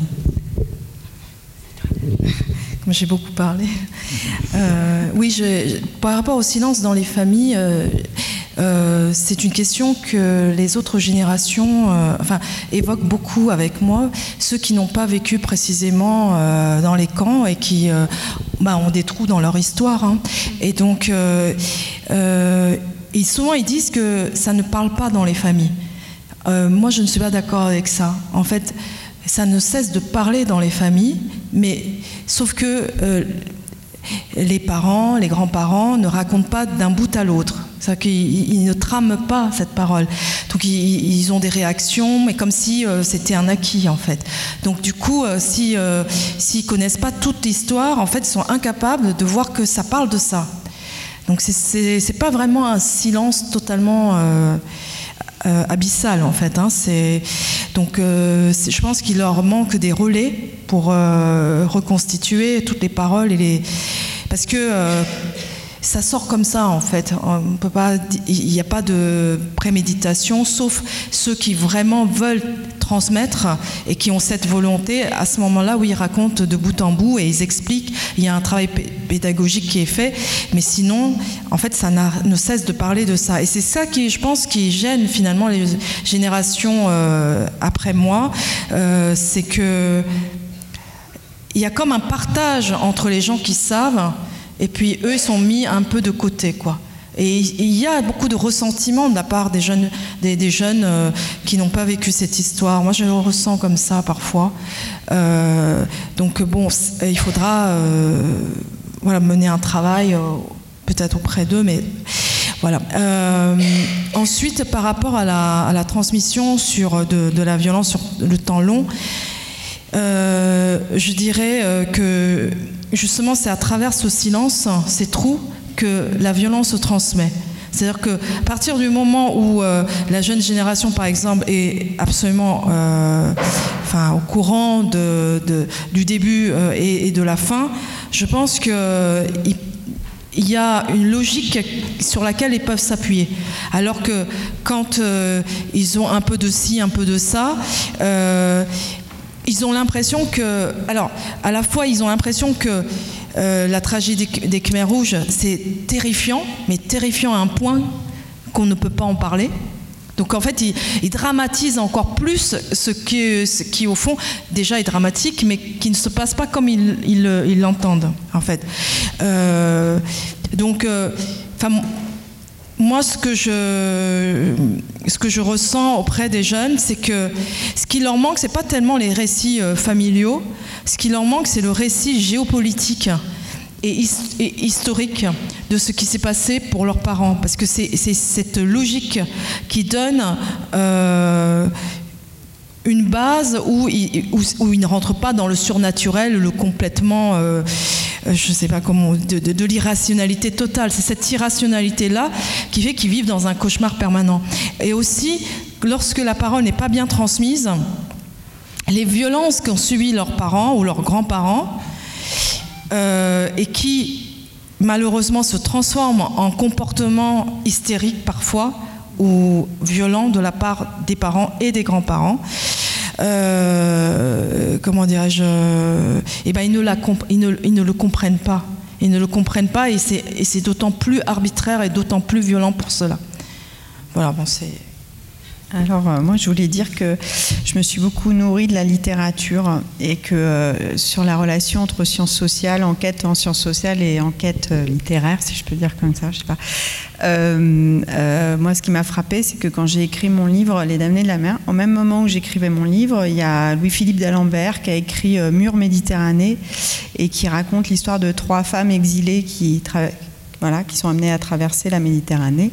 Et euh, il y avait tellement de résonance entre, euh, entre l'enquête qu'il a menée l'enquête que j'ai menée, et euh, les, histoires, les récits, etc. C'était vraiment saisissant, mais même avant, parce que, en fait, dans, dans le cas des choses sur lesquelles je travaille, en tout cas, et peut-être que ce sera aussi euh, votre cas, euh, j'espère que vous allez ouvrir un espace aussi euh, d'enquête, en fait, et, puisque vous dites que voilà, il n'y a rien. et en fait, dans mon cas, c'est vraiment la littérature qui a ouvert en fait la réflexion sur les femmes sur les routes. c'est d'abord des nouvelles, des romans, des pièces de théâtre, avant qu'il y ait des enquêtes là-dessus. Donc souvent, la littérature nous précède. Et, et par ailleurs, Concernant le silence, euh, moi, ça m'a beaucoup aidé de fréquenter ces derniers mois, ces dernières années des, des psys au sens large, des psy, psy, psy, psy, plein de trucs, euh, psychologues, psychiatres et compagnie, euh, parce qu'en fait, euh, sur la question des silences et sur la question du trauma et du post-trauma, c'est vraiment très très nourrissant de comprendre un peu la façon dont ils travaillent. Et par exemple, ce que j'ai compris, pour revenir sur la question des temporalités, c'est que en fait, j'étais arrivée sur mon enquête, j'étais arrivée à un moment où les gens pouvaient parler, où les femmes pouvaient parler, et que après, en fait, à, à certains moments de leur trajectoire, ça devenait très difficile. Donc moi, je suis tu as, dit tout à l'heure, ça sort. Euh, moi, c'était exactement ça. Pour mon enquête, ça surgissait. En fait, ça surgissait. Le récit surgissait tout le temps. Et en fait, j'ai recueilli beaucoup, beaucoup, beaucoup de récits. Et, euh, et en fait, j'ai compris après, en parlant avec des psys, que le récit surgissait à ce moment-là, mais qu'il surgissait pas plus tard.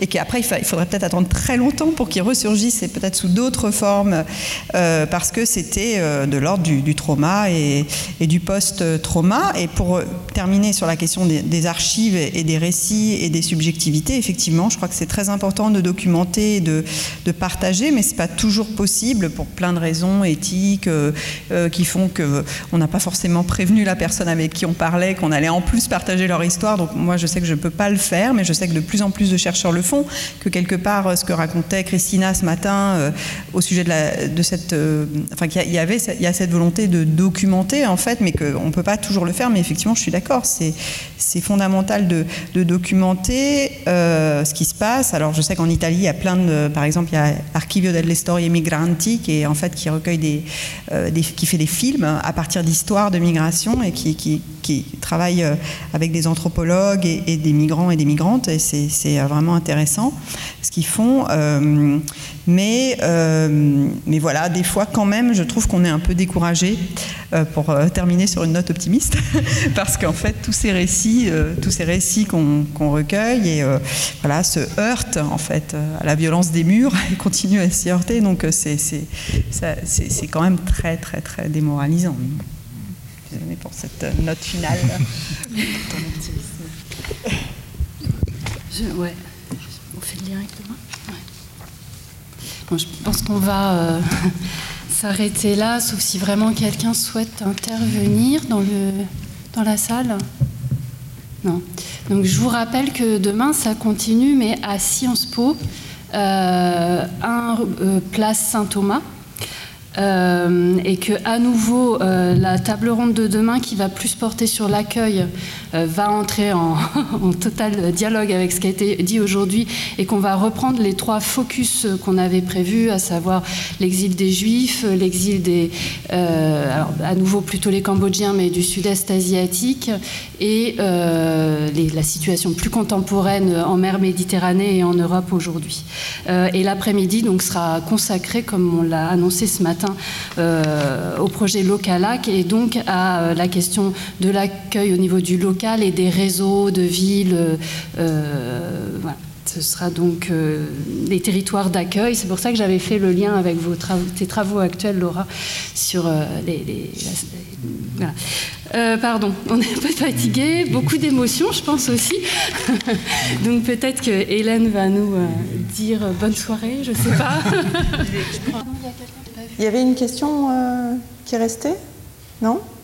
Non euh, Donc si, euh, de toute façon, on, effectivement, on prolonge cette conversation qui, qui noue euh, beaucoup de fils fructueux intellectuellement, mais aussi émotionnellement, et, c'est une très bonne chose. et on, poursuit demain. Je, précise juste donc le, le, lieu dans lequel se déroule le colloque demain, c'est un place Saint-Thomas dans le 7e arrondissement, un des nouveaux bâtiments de Sciences N'hésitez pas à utiliser notre ami Google Maps pour vous, pour vous orienter.